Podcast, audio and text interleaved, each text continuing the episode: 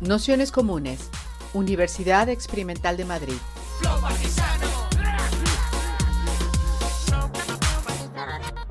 Toda la información en nuestro canal de Telegram Nociones Comunes o en nuestra web traficantes.net barra formación. Progress.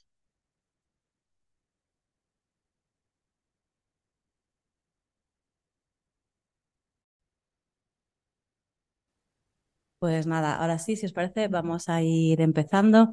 Daros la bienvenida a todas, a todos, a todos a esta séptima y última sesión del curso que hacer con la propiedad, expropiación, herencia, nuevos regímenes de acumulación y comunes. Para esta sesión que habíamos pues, puesto así un poco más de debate o para intentar profundizar en algunas cuestiones más concretas que se están llevando o estamos intentando poner en marcha aquí y ahora, eh, la propuesta que teníamos era discutir sobre la cuestión de la propiedad colectiva y en especial sobre algunos, bueno, unas formas de las que se está intentando trabajar en, en algunos contextos. En este caso le hemos propuesto a, Rubén Martínez, que es compañero de la Hidra y que desde su espacio están trabajando eh, la cuestión de la, de la del patrimonio ciudadano a través de la cooperación público-privada. ¿no? Entonces, en este contexto de reflexionar sobre la cuestión de propiedad colectiva, comunes y, y el ejemplo específico de Mm, de, cooperación público-comunitaria. Queríamos orientar un poco la sesión, intentar profundizar por qué entendemos por cada una de estas cuestiones y también hacer un contrapunto o, ponerlas en cuestión a partir del trabajo que también venimos desarrollando en Traficantes de Sueños y que para eso contamos con nuestro compañero Emanuel Rodríguez, que, que, después de la exposición de Rubén hará también otra pequeña intervención eh, en relación a esto y la idea es después pues tener un ratito de preguntas, debate eh, y demás. Así que, bueno, esto es lo que habíamos pensado. Así que si te parece, Rubén, empezamos con la intro y vamos viendo. Muy bien, pues nada, gracias a ti, Almudena.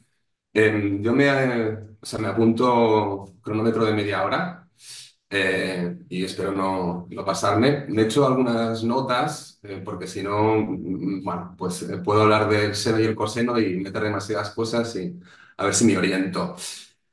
bueno, básicamente, mm, yo, yo pertenezco a, a HIDRA, Instituto de Investigación Urbana de Barcelona, en realidad un espacio basado en una cooperativa de trabajo en el que hacemos diferentes proyectos de investigación ligados a, a la transformación urbana, tanto de vivienda, de gestión colectiva de recursos, eh, es decir, ligado a economía y bienes comunes, y también eh, ligados a toda la, todo el debate, tanto político y estratégico, de la crisis ecológica y la transición.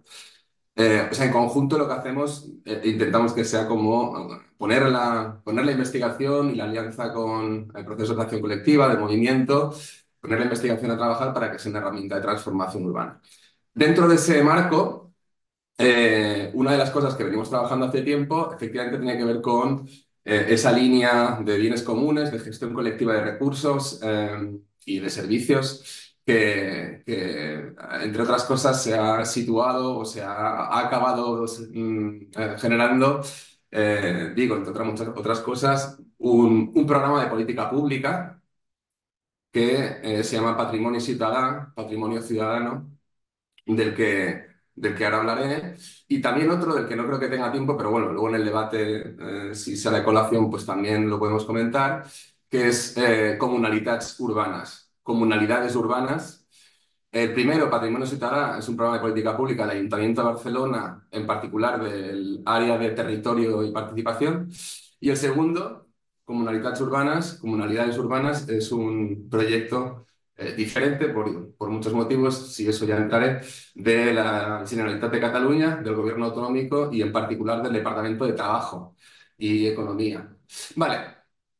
Eh, lo primero, o sea, yo creo que la cuestión fundamental a debatir, en realidad entiendo, eh, por ir un poco al grano, es si esta idea de la práctica, la alianza o la colaboración público-comunitaria, que ahora expondré, sirve para organizar el conflicto, es decir, si aquellos entramados comunitarios están organizados en el territorio a partir de este tipo de relaciones con lo público eh, ganan más eh, capacidad de negociación, ganan más autonomía, ganan más recursos. Es decir, si esa colaboración público-comunitaria es funcional a la organización del conflicto y a la capacidad de producir mayor autonomía por parte de esas instituciones eh, más o menos populares, o si son una vía de integración en el Estado. Sí, básicamente es un proceso de pacificación, de integración y que, por decirlo rápido, es una nueva maniobra de eh, integración del conflicto o eh, de, ¿no? de apaciguar el conflicto por parte del Estado. Yo creo que la cuestión a debatir es esta, ¿no? Eh, vale, yo para que, para que quede claro, para aclararlo y para no andarme con humo, yo voy a defender que efectivamente la colaboración público-comunitaria sirve para, para organizar el conflicto, para dar mayor autonomía a esa contraparte, digamos, ciudadana, popular, o comunitaria, que es el término general que voy a utilizar.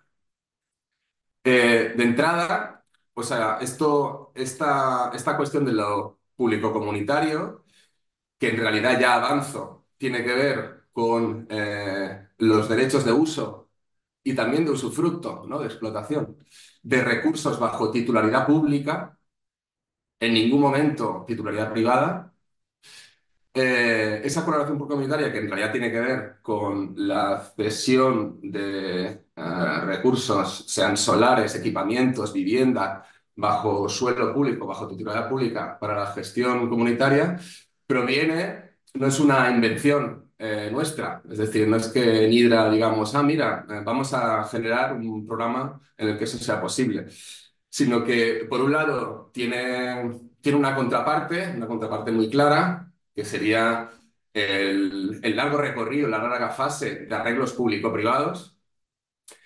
Y por otro lado, eh, ya como, digamos, el, legado, el propio legado histórico-político que tiene ese tipo de relación público-comunitaria. Y lo que primero voy a hacer es situar ambas cosas. Lo público-privado, de manera muy general, porque en realidad en otras sesiones, mm, si no de forma explícita, más, más bien tácita, ya ha salido lo público-privado. Y por otro lado, esta cuestión eh, público-comunitaria como, insisto, no una invención de una empresa política o si queréis una consultora del tercer sector eh, que lanza ese proyecto, sino como algo que tiene su propio legado histórico. Punto uno, lo público-privado. Punto dos, es el legado público-comunitario y los proyectos concretos que hemos realizado en ese sentido. Digo, sobre lo público-privado, no, no, me alargo mucho sobre esto porque, eh, digo, ya por ejemplo las sesiones de Naredo o las sesiones de Pablo, Pablo Carmona, ya ha aparecido de alguna manera. Pero como sabemos sobre lo público-privado, es decir, más allá del relato, este relato utópico del liberalismo, en esta idea de, mm, de, basado en una menor intervención del Estado para facilitar la apertura del libre mercado, etcétera, etcétera, la realidad práctica institucional que hemos vivido es más bien la contraria, ¿no? Esa fase neoliberal, o como dice Naredo, esa fase de tiranía corporativa, lo que supone es un incremento del gasto público, de la acción pública, del endeudamiento y eh, de la patrimonialización de la economía, en particular en ciertas economías avanzadas como es la española. Es decir, que por lo público-privado entendemos ese periodo, esa fase, que tiene, incluso lo podemos situar en los propios orígenes del Estado, pero bueno, en esta fase contemporánea eh, decimos no ha reducido la acción del Estado, sino más bien lo contrario, lo que sí supone es un proceso de, de, financiarización y en general de priorización, ¿no? del cambio de las prioridades del Estado y la integración del sector privado en la propia arquitectura institucional.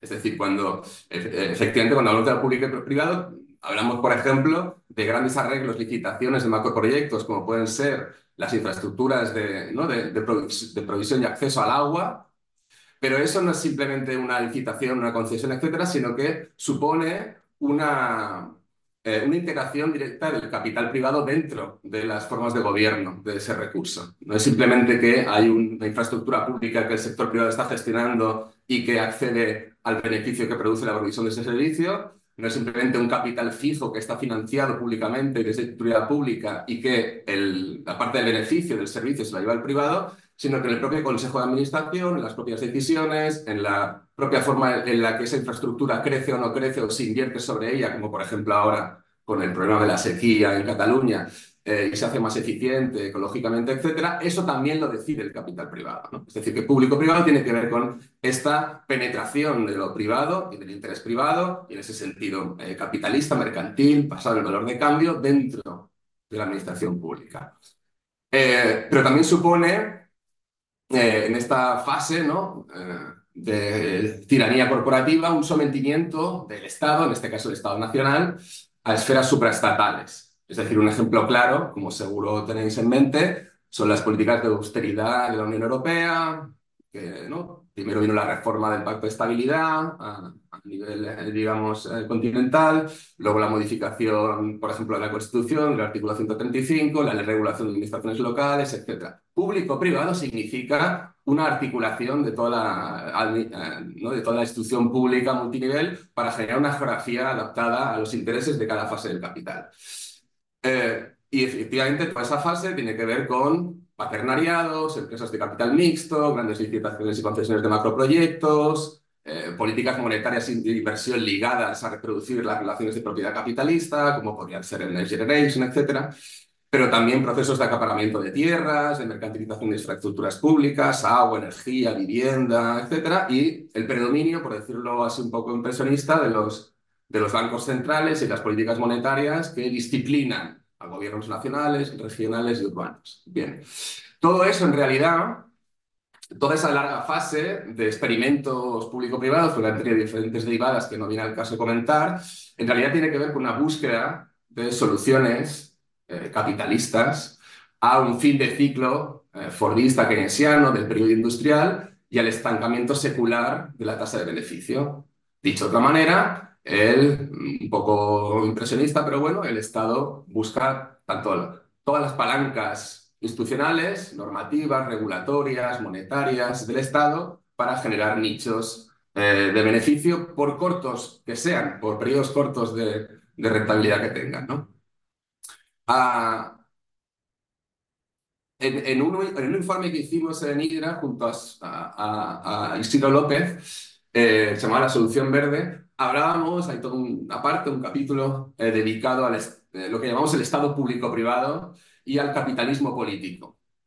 Es decir, que básicamente el determinante clave de la, de la tasa de rentabilidad no es tanto la inversión productiva, sino el poder político puro. ¿no? Que esto es una tesis que, de manera mucho más precisa, fina y que ha generado un debate bastante largo, han escrito eh, Robert Brenner y Dylan Reilin en un artículo de Newell Review, siete tesis sobre la política estadounidense que, como digo, ha generado todo un hilo de debate, pero que tiene que ver con eso, cómo el mercado, por decirlo así eh, en general, pero tiene que ver con eh, corporaciones, intereses capitalistas concretos, está empotrado dentro del Estado y esa tasa de rentabilidad, que puede tener más o menos capacidad de, de subir durante periodos cortos, eh, tiene que ver con ese poder político y no tanto con la inversión productiva. Vale.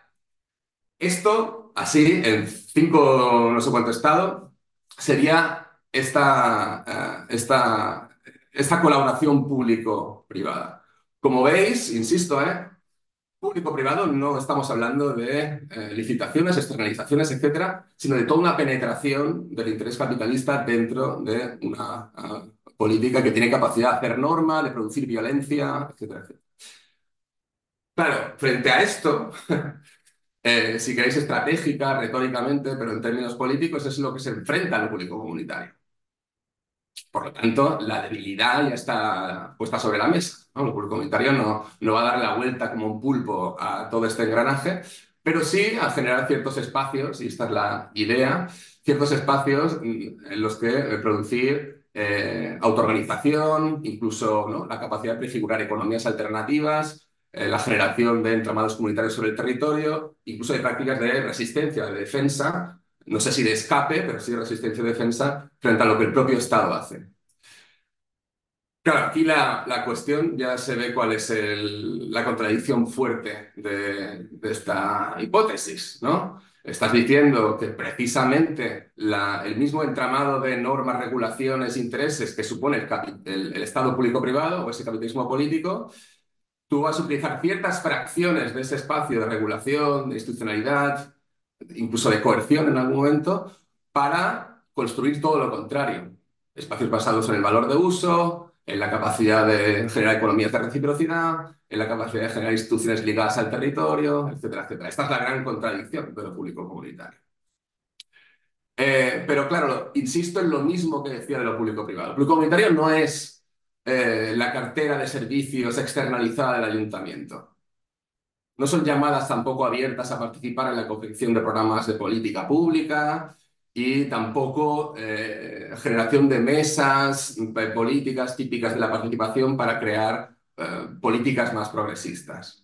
La idea es producir también regulaciones y normas coproducidas por el propio movimiento, el propio espacio comunitario y efectivamente una fracción del Estado, en este caso la municipal barra barcelonesa, generar regulación normativa, etcétera, que sea público comunitaria y penetrar dentro de, esa administración del territorio, de los servicios y, especialmente de los bienes inmobiliarios que están en la cartera del ayuntamiento y de su eh, censo del patrimonio. De ahí la idea el nombre más o menos creativo de patrimonio ciudadano. ¿sí? Eh, es decir, recuerdo en una, una, entrevista que le hacíamos a Raquel Gutiérrez, por ponerlo todavía más complicado. En una entrevista que le hacíamos a Raquel Gutiérrez Aguilar, teórica y activista mexicana, que seguro conoceréis, nos decía en una entrevista, que es algo que han trabajado recurrentemente, ¿no? En, un espacio que tanto es un seminario como ¿no? un espacio, digamos, de, de, acción eh, colectiva que se llama Entramados Comunitarios y Formas de lo Común. Nos decía Raquel Gutiérrez que una, una política de lo comunitario popular, no de lo, no de lo público comunitario, sino de lo comunitario popular, una política de lo comunitario popular, decía Raquel, se funda en la autonomía, pero no es necesariamente antiestatal. Es decir, una cosa es cómo está organizado el mundo y otra es la producción de una política estratégica. Es decir, una cosa es que seas la antinomia del Estado y otra cosa es que tu sujeto esté, eh, digamos, la ontología de lo que tú eres, el ser mismo de lo que tú eres, es ser lo contrario del Estado, ¿no? Son cosas diferentes. Decía Raquel, eh, de forma literal, eh, tratamos de mantenernos fuera del binario autonomía-estatalismo, es decir, no fundarse en, esa, en ese reverso de lo que no es Estado es lo autónomo, tratamos de mantenernos fuera del binario autonomía-estatalismo porque, dice Raquel, nos despolitiza y nos anula. En el diseño práctico de las estrategias, tiene que operar por, por fuera de esos binarios impuestos. ¿no? Es decir, estás navegando de forma ambigua, contradictoria, entre instancias que son estructuralmente contradictorias, lo comunitario y lo estatal, lo autónomo y lo estatal. O sea, yo creo que es interesante esta posición de Raquel Gutiérrez, que seguramente, bueno, eh, en fin, creo que es interesante porque al decir de que si bien autonomía y estatalismo se entiende como contradictorios y prácticamente excluyentes, las estrategias para construir lo comunitario pasan por el continuo conflicto y negociación entre lo constituido estatalmente y lo que se auto, autodetermina desde abajo. ¿no? De nuevo, esa contradicción en la cual tú estás utilizando fracciones del Estado que en realidad genera de forma dominante lo público-privado y el intento en fases cortas de la rentabilidad para el capital, tú estás intentando que estratégicamente puedas utilizar en procesos de conflicto y colaboración esa misma fuerza para generar espacios autónomos. ¿no? Y esta es la, la cuestión. Vale. Voy un poco a, ¿no? a los ejemplos concretos de patrimonio ciudadano. Y están muy ligados a Barcelona. O sea, para nosotros lo público comunitario en Barcelona, y que tiene su reflejo en otras eh, ciudades de la, del reino español, en Barcelona, lo público comunitario, por ejemplo, en términos contemporáneos, lo podemos ver reflejado en un periodo que tiene, bueno, tiene alguna similitud con el que podemos estar viviendo, no por la fuerza social que hay, pero sí por el punto de inflexión que supone en términos políticos y económicos, con el periodo previo a la transición eh, democrática, ¿no? En todo el movimiento vecinal obrero y en cómo se producen dentro del movimiento vecinal, en ciertas fracciones, no en el conjunto del movimiento vecinal obrero, se producen procesos de lo que se llamó en la época, y que dentro de la historia institucional de Barcelona es poco recordado, lo que se denominó en la época los contraplanes populares, la contraplanificación popular.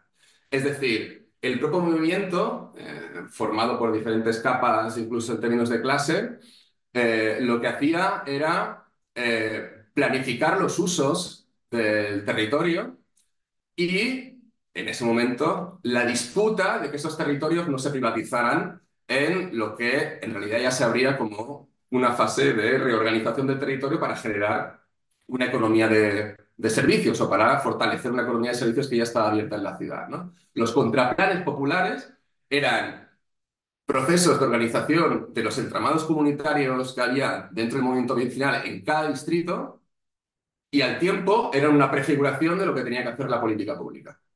Uno de los ejemplos que yo creo que es más interesante en ese sentido, por el lugar en el que se hace de Barcelona y también por, por, la, ¿no? por, la, por, bueno, por lo que fue el futuro inmediato de esos contraplanes populares, es el que se dio en Poblenou, ¿no? por parte del movimiento vecinal en, en Poblenou, que era el, contra, el contraplan de la Ribera, el contraplan popular de, de la Ribera que se desarrolló en el 71.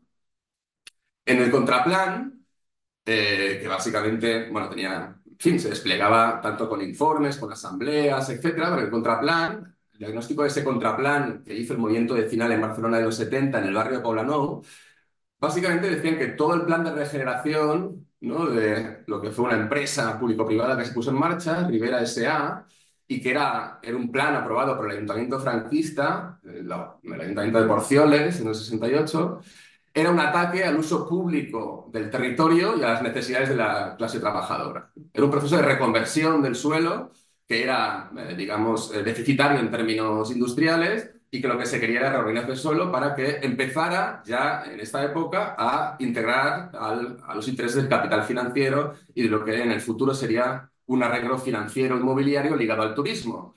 O, eh, bueno, y también en ciertas zonas, digamos, internas de Poblano, ligado a lo que ahora son los distritos tecnológico-creativos de Poblano. ¿no? Es decir, el movimiento en ese, en ese movimiento obrero vecinal, en ese momento, lo que está detectando es que efectivamente esa organización territorial lo que hace es convertir ciertos derechos de uso eh, y de usufructo de un terreno que era público para abrirlo a mercados financieros, inmobiliarios, tecnológicos, etc.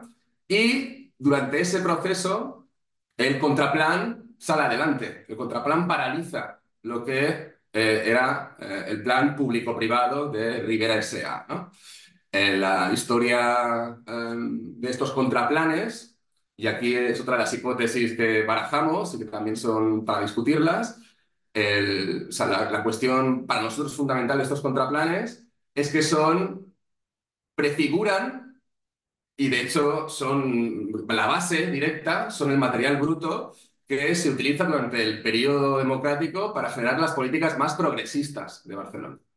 Son, por decirlo así, la acumulación primitiva de lo más progresista que luego se aborda dentro del propio ayuntamiento. Eh, los ARIS, los PERIS, toda una serie de proyectos urbanos que luego se implementaron, especialmente Ciudad Bella, pero también Poblano, vienen directamente de estos eh, contraplanes urbanos. La propia división en distritos y la regulación de ciertas formas de participación directa que hubo en ese periodo vienen directamente de los contraplanes eh, eh, vecinales. digo, para nosotros esto es lo público comunitario. Claro, la desdicha de estos planes público comunitarios es toda la toda la red clientelar que se produce, toda la forma de integración del movimiento vecinal dentro de los propios consistorios eh, del PSUC, PSC, etcétera, en adelante, todos los el plan general metropolitano que luego se aprueba y que arrasa eh, directamente con esos, con lo que había todavía, los residuos que había de esos contraplanes urbanos, en fin, las Olimpiadas, el plan especial de la vida olímpica, que es eh, casi, vamos, es la némesis de los contraplanes urbanos, de los contraplanes populares, digo. Eh, pero digamos que esta es, la, ¿no? esta es el, legado histórico de lo público comunitario en Barcelona, tiene que ver con este tipo de eh, prefiguraciones de política pública, de conflictos, de integraciones, de contradicciones dentro del propio movimiento, etcétera, etcétera. Para nosotros una segunda ola, y, estoy siendo muy impresionista porque no tengo mucho rato más, ¿eh? pero luego entramos, la segunda ola de un proceso que consideramos muy similar eh, por lo menos en su tectónica, no en su fuerza acumulada, ni en la capacidad de negociar, ni en, en fin, todos los, eh, los entramados que había detrás, se produce efectivamente en el 15M, se produce en una ola larga que viene tanto de los movimientos sociales, desde eh, los propios movimientos que pusieron en crisis este tipo de, ¿no? de arreglos socioliberales y de integración de los movimientos antiguos, movimientos vecinales dentro de los consistorios, como fuera el movimiento ecologista, el movimiento Ocupa de los 90, etcétera, y que para nosotros en realidad son eh, ¿no? la base material y social de lo que luego fue el 15M en Barcelona. De nuevo, en el 15M se abre toda una, una discusión, una disputa, y por parte de redes que no solo son en Barcelona, de esta idea de, en fin, la política de lo común, los bienes comunes, la gestión directa de bienes eh, inmuebles, algunos de, eh, basados en la ocupación, otros bajo la presión sea con el ayuntamiento, con el distrito, para, para que sean cedidos, otros que vienen de, ¿no? de, cierto, cierto legado cooperativo, del cooperativismo después, durante los 60, 70 en Barcelona, etcétera, etcétera. Y todo esto ¿no? nosotros lo leemos como una, de nuevo una forma de organización, de autonomía, de generación de espacios en muchos casos eh, que tienen que ver con economías de, reciprocidad o incluso de sustento de las propias vidas de, quienes están en esos espacios y también de prefiguración de política pública. El municipalismo, eh, Barcelona en Común, etcétera, etcétera, hace suyo todo ese eh, legado en el cual lo que, se, lo que se pide desde diferentes conceptos, gestión vecinal, gestión comunitaria, etcétera, etcétera, es un control colectivo de, sobre todo, de eh, bienes públicos o de bienes bajo titularidad pública y bien en desuso o bien bajo un uso que es económico pero que no es beneficioso para el territorio, ¿no? De ahí nace Patrimonio Ciudadano, ¿no? De ahí nace Patrimonio Ciudadano. Patrimonio Ciudadano lo que intenta es eh, recoger algo que en algunos casos ya se practica en la ciudad, por ejemplo, en el Ateneo Popular No Barris, eh, ¿no? un, espacio de, creación, de socialización, basado sobre todo en la integración a través del circo y las artes performativas, pero, eh, digamos, muy participado a nivel de barrio, etcétera, y un legado muy fuerte. Eh, la Nuevo Barrios ya había, digamos, ganado a través de la presión, el conflicto, etcétera, una cesión de ese espacio para la gestión colectiva. Y había otros espacios en la ciudad que estaban en una situación similar, pero no había una, una política sistematizada para la cesión de, esos, eh, de ese tipo de, de, bienes bajo gestión colectiva y sobre todo no había una, eh, una capacidad de escalar los proyectos, de hacerlos más fuertes, de generar un entramado ¿no? más fuerte a nivel confederado, con otras, ¿no? otros proyectos más pequeños o cercanos, o la generación de empresas cooperativas dentro de los espacios no había capacidad de planificación porque no estaba asegurada la revalidación de esos espacios. ¿no?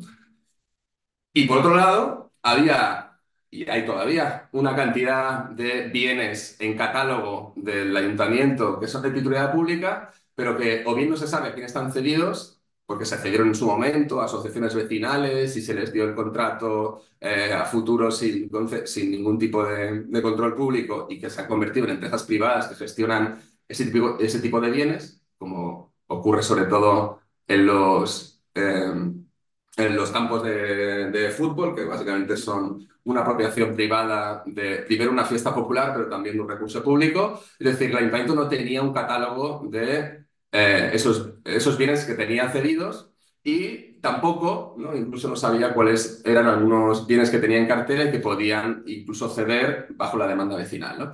Patrimonio Estado lo que intenta es ordenar todo esto. ¿no? Es decir, Vamos a hacer un catálogo del patrimonio eh, público, a quién están cedidos los bienes, con qué bienes, y cuando digo bienes me refiero eh, tanto suelo eh, en el que sea susceptible de construir un centro social o vivienda, un centro cultural, como equipamientos concretos, como zonas verdes, solares urbanos, etcétera, etcétera. A eso me refiero con ese catálogo de patrimonio. Primero, un catálogo Luego, un sistema eh, institucional que implique tanto a las propias instituciones que han estado trabajando esto históricamente, como la red de espacios comunitarios o la red de economía social, la plataforma de gestión ciudadana, etcétera, ¿no? que ellos participen directamente en la elaboración de esa política y también en la elaboración de las métricas por las cuales se van a acceder estos bienes. ¿no?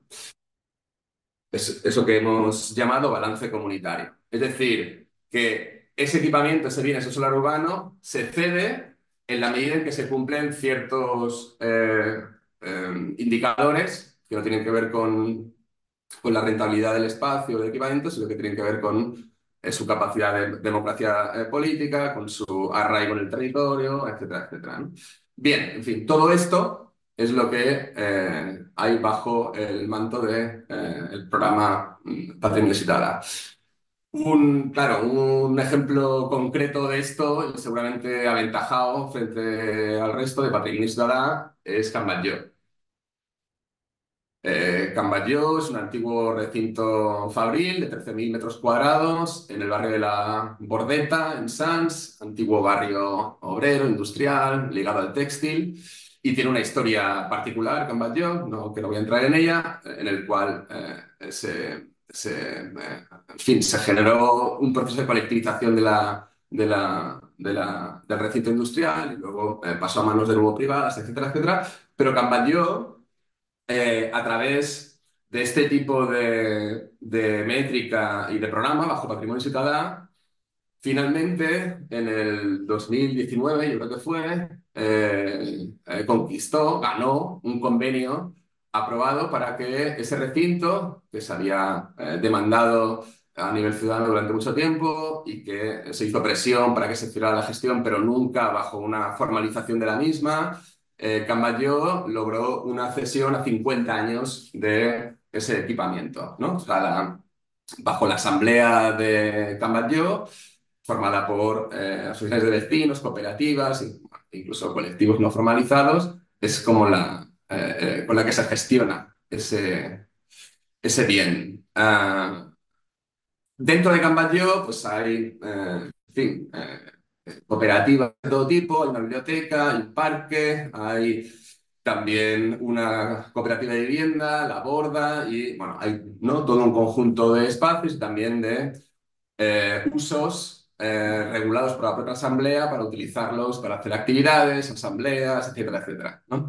Camayo seguramente, digo, es el buque insignia de esta política, de lo público comunitario en particular de patrimonio ciudadano.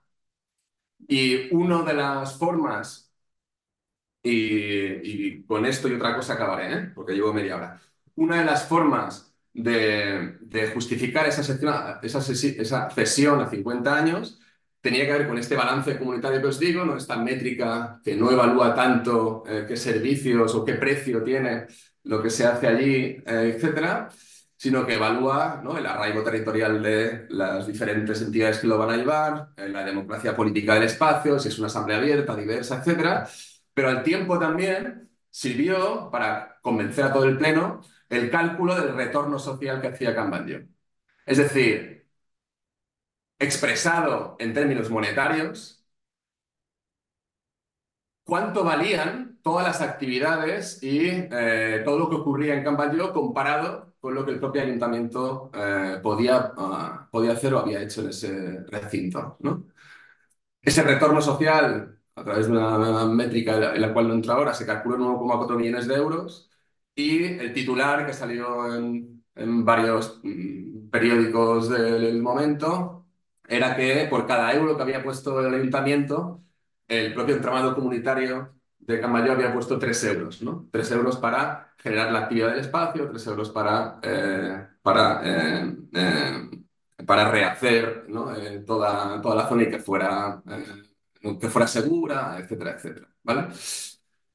como digo, Camayo y que se aprobara ese convenio sirve, sobre todo sirve y ha servido, ha sido también el espacio de conflicto abierto, como referente si queréis, como casi eh, en términos, eh, bueno, jurídicos, pero también políticos, como una forma de jurisprudencia dentro del propio espacio de gestión colectiva de, equipamientos y recursos.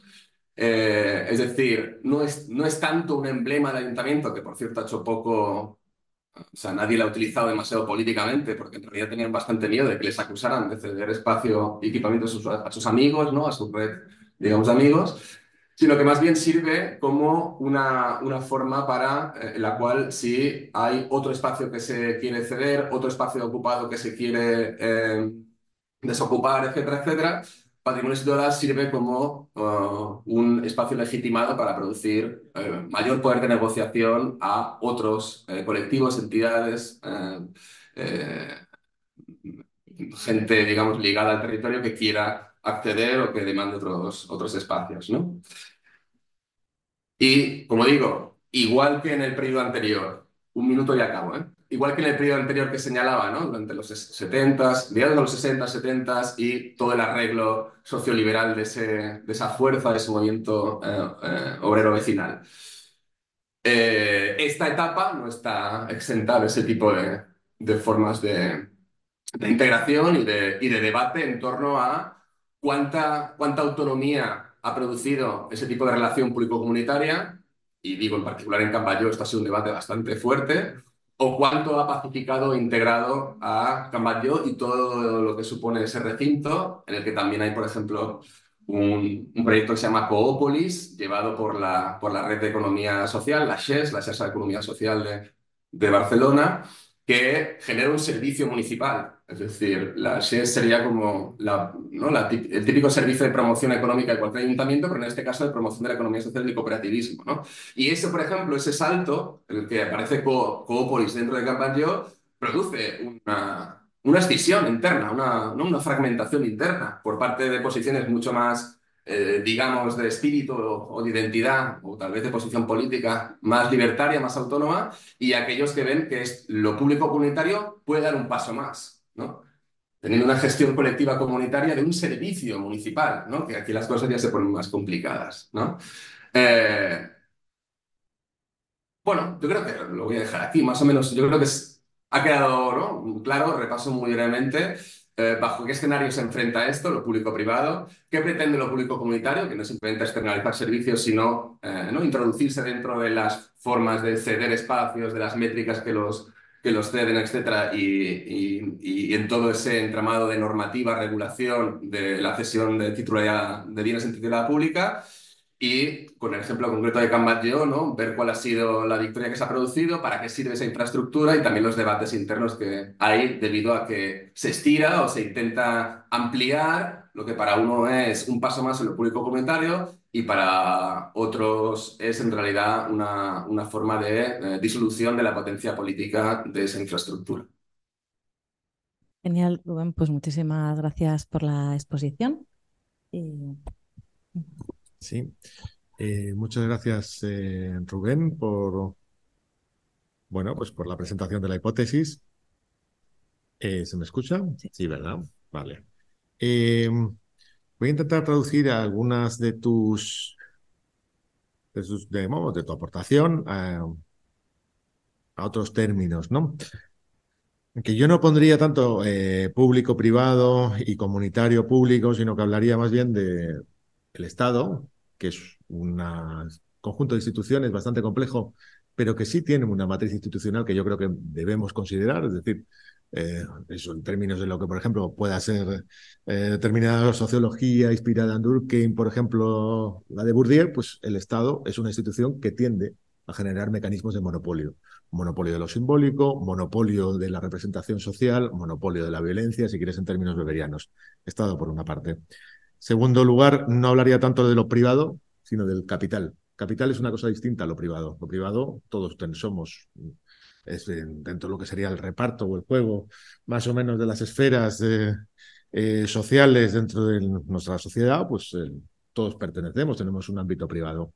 Capital no es el mercado, capital es básicamente eh, una lógica, una relación social que apunta siempre a que toda forma de riqueza si no genera un marco incremental de la misma, es decir, si no genera acumulación, capital ampliado, pues se convierte en un problema en esta sociedad. Tiende a devaluarse, tiende a desvalorizarse y tiende por eso a, generar toda una lógica pues, eh, de crisis. Por lo tanto, capital y mercado no es lo mismo, ni tampoco privado que capital viene a ser lo mismo. ¿no? Y por último, eh, la cuestión de la comunidad. La comunidad tampoco es para mí una instancia positiva es el lugar donde la relación es cara a cara, en relación con la gestión de determinados recursos, producen una relación social que eh, no es exactamente de tipo estatal. ¿Vale? Si lo queremos relacionar esto con la propiedad común, común, pues hablaríamos también de otra cosa completamente distinta. Por eso yo voy a intentar organizar eh, la respuesta, si quieres como la crítica, en tres puntos. ¿no? El primero es de orden histórico, pero también eh, conceptual. O sea, lo que podríamos decir que ha sido las relaciones entre Estado y comunidad y capital, relaciones muy complejas. Y entre el Estado y eso que llamamos comunidades como espacios sociales autónomos no administrados y subordinados a la lógica estatal, claramente conflictivas. Es decir, eh, de hecho, el, el Estado, entendido en su dinámica histórica, por ejemplo, si queréis, como aproximaciones así eh, bibliográficas interesantes, yo creo que la de Kropotkin es la más eh, acabada, el apoyo mutuo, la, la cooperación como factor de evolución, lo observa con claridad. Es decir, el Estado ha tendido en todo momento, en su desarrollo histórico, a destruir, liquidar todos los espacios sociales de ese tipo de relación en la cual eh, la comunidad se establecía de forma, si queréis, inmediata a partir de sus propias tradiciones.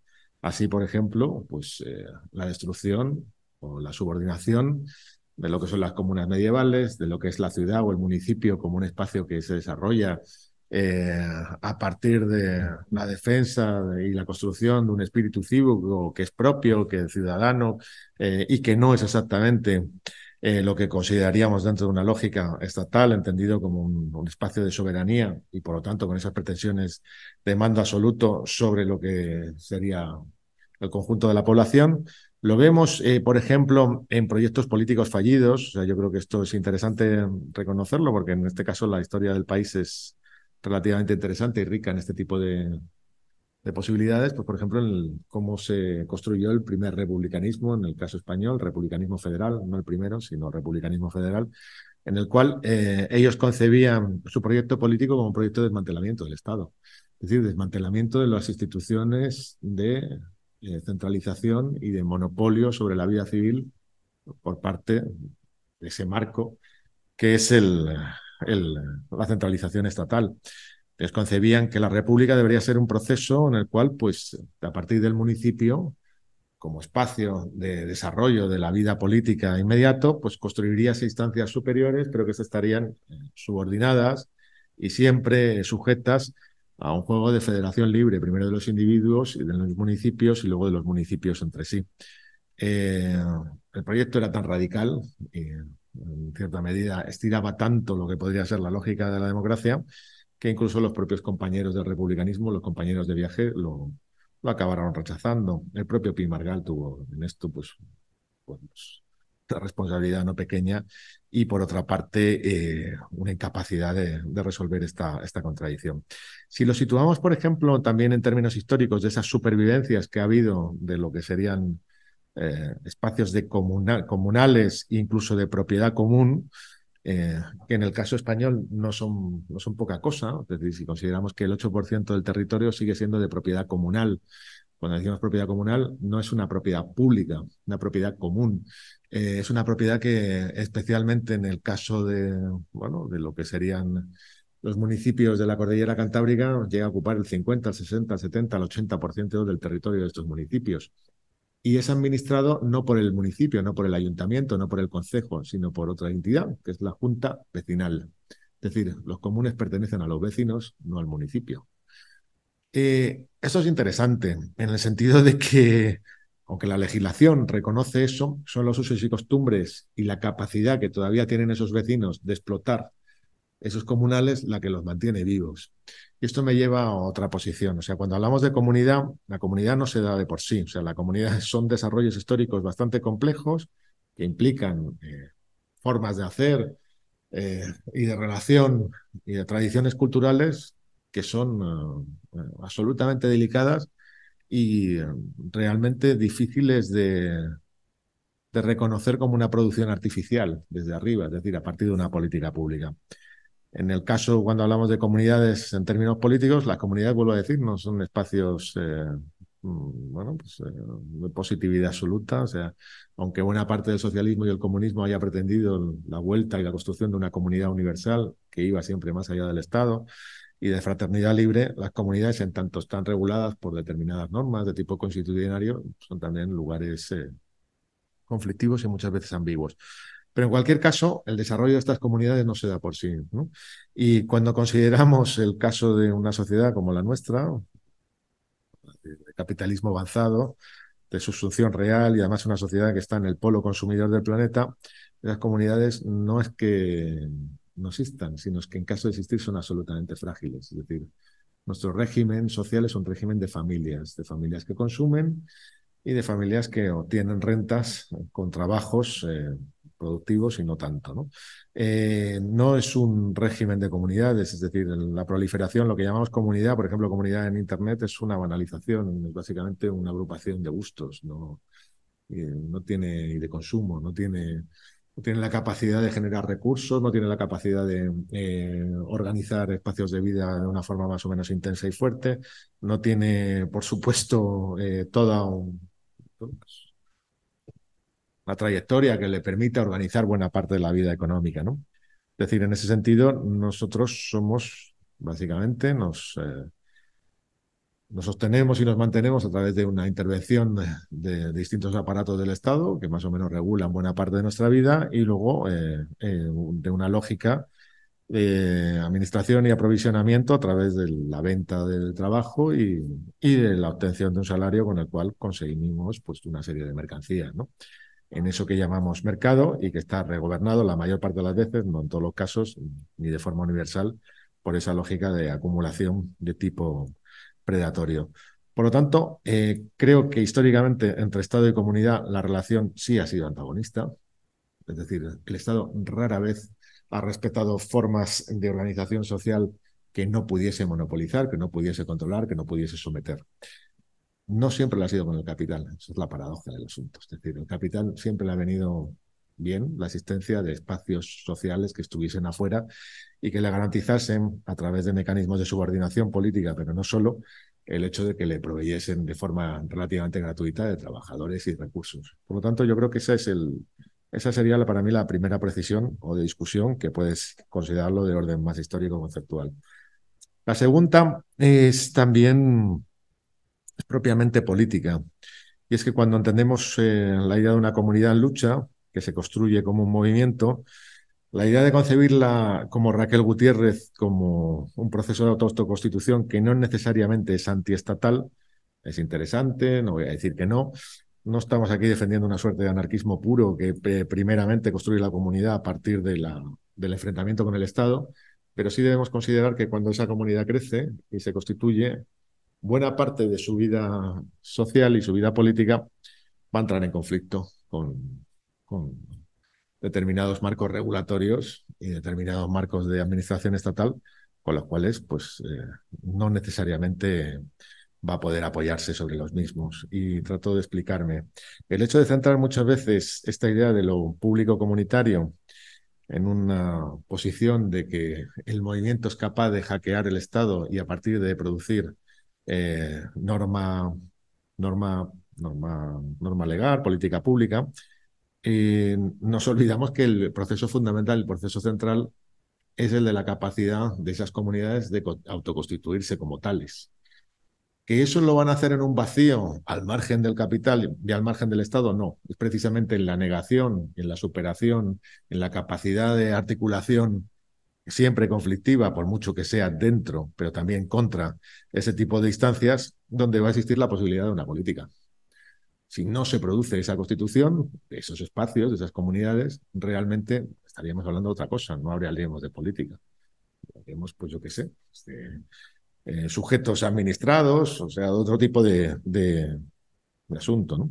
Eh, yo creo que esto es importante, es decir, eh, centrar que el proceso de construcción de una comunidad en lucha o de un movimiento o de una autoconstitución de un sujeto o de una colección de sujetos, siempre más o menos amorfa, es lo central de la política. No el hecho de cómo luego obtienen mecanismos de negociación con el Estado, que eso siempre se va a producir, y esos mecanismos de negociación con el Estado pueden producir que de alguna manera haya ámbitos de cogestión, como lo sabía siempre con el capital, es decir, el movimiento obrero era especialista en arrancar cosas al empresario en la fábrica y a negociar con el empresario en la fábrica. No era una negación absoluta, porque no, sencillamente no, no existiría, aunque tendría eso. Se consigue lo mismo con el Estado. Buena parte de la progresión y la expansión del Estado sobre la vida social ha tenido que ver precisamente con esa necesidad del Estado de pacificar, de apaciguar procesos conflictivos que se le estaban escapando constantemente. El propio estado del bienestar es eso. Pero el hecho de que se haga precisamente a partir de una lógica estatal, pública, ¿no? la cual el Estado recauda sobre los propios eh, trabajadores o genera mutuas prácticamente obligatorias, como lo es la seguridad social, a la cual pues, eh, todo trabajador pertenece y que le garantiza pues, el subsidio de desempleo, las pensiones, etcétera, no implica que al hacer eso se produce un mecanismo de delegación y de administración sobre la cual pues, se pierde el control. O sea, ese juego, además, en la medida que se va cerrando, pues eh, lo que va produciendo en el largo plazo, en el medio plazo, es un proceso de subordinación progresiva de esos sujetos políticos, de domesticación, de, de asimilación, de liquidación de su potencial político. El caso del movimiento obrero sería el más, el más patente, ¿no? La tercera precisión es tratar de leer, eh, tiene que ver con tratar de leer nuestra coyuntura, ¿no? Yo creo que lo señalabas bien, ¿no? Cuando tú hablas de la Barcelona de los años 70, de los contraplanes y del movimiento vecinal. Te fijas en los contraplanes. Es como si yo, por ejemplo, en el caso de Madrid, me fijase fundamentalmente en la operación de remodelación de barrios. En Madrid como en Barcelona hubo un movimiento vecinal bastante intenso, bastante fuerte y con una capacidad de arrancar conquistas a la administración muy alta tan alta que si hay alguien que recorre a día de hoy los barrios obreros de Madrid y es capaz de hacerlo con alguien que haya vivido o haya atravesado esa experiencia, le podrá explicar que el colegio, el ambulatorio, el instituto, eh, el parque, la urbanización fueron resultados de luchas vecinales eh, intensísimas. Tanto es así, tan fuerte fue que en la propia crisis de los años 70 por una serie de razones que no son solamente propias del movimiento vecinal, consigue arrancar a la administración, no me acuerdo ahora el número de barrios, creo que son treinta y tantos, la construcción de 40.000 viviendas nuevas, prácticamente a coste de la propia administración. Viviendas para 120.000 personas. Estamos hablando solamente en el Ayuntamiento de Madrid eh, de algo así como del 5% de la población o 4% de la población. Es una conquista bestial, enorme.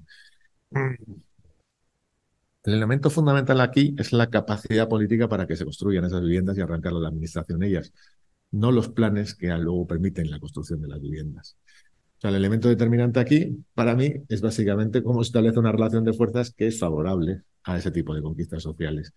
La paradoja del asunto es que, eh, a pesar de estas conquistas, el movimiento vecinal a partir de los años 70, del 79, los ayuntamientos democráticos, difícilmente va a escapar a una suerte por lo menos paradójica, y es que se convierte básicamente en una correa de administración del, nuevo, de los nuevos gobiernos eh, socialcomunistas que, que gobiernan la ciudad hasta finales de los años 80, principios de los 90, tanto en la comunidad como en la mayor parte de los ayuntamientos de la región, los grandes ayuntamientos del sur y del este de la región.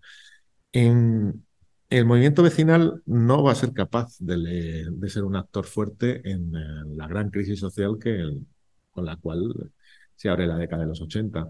Es decir, en muchos aspectos se va a convertir, de hecho, en un factor claramente no solamente de gestión, sino en algunos casos incluso que podríamos decir de corte reaccionario. Es decir, con las, especialmente con las siguientes generaciones, que en ese momento acaban pues totalmente eh, inducidas a una lógica bastante nihilista y a una suerte de pandemia social que tiene el nombre en esa época de heroína. ¿no?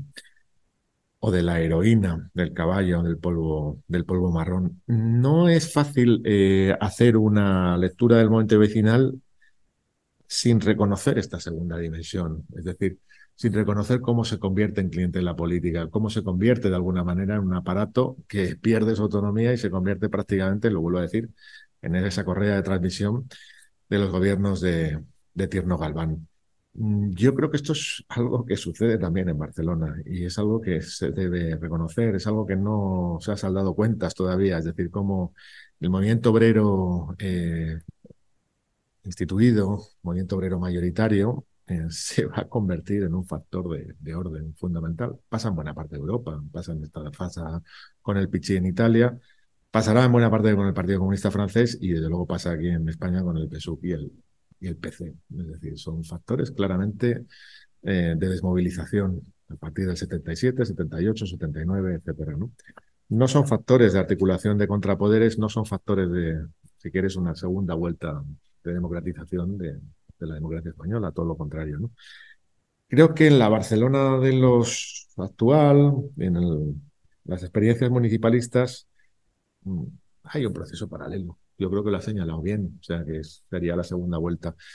Entonces, la cuestión para mí no es tanto cómo se consiguen ahora pequeñas conquistas que pueden ser interesantes, que desde luego uno recordará, espacios, etcétera, eh, cesiones y tal, sino de alguna manera cómo se vuelve a ganar potencia social, es decir, cómo se vuelve a generar un marco en el cual esos sujetos, esos espacios colectivos, esas comunidades, vamos a llamarlas así, son capaces de nuevo de generar eh, energía propia, de lanzar iniciativas, de generar interés social, de eh, generar una dinámica conflictiva que les permita no solamente arrancar a la administración determinadas conquistas, sino de alguna manera revolver la sociedad, o sea, generar lógicas de subjetivación nuevas en una sociedad que se vuelve más conservadora. Yo no soy ni en absoluto contrario a que la administración de alguna manera se vea forzada a ceder espacios, a generar norma pública, etcétera. O sea, lo que sí creo es que la contraparte tiene que existir. Si no existe la contraparte, si lo que existe es una constelación de figuras sociales más o menos aisladas y además dispuestas muchas veces o muy necesitadas de financiación por parte de las instituciones de Estado, normalmente lo que se va a generar son clientelas políticas. No se va a generar una relación de, si quieres, de parte eh, contraparte, ¿no?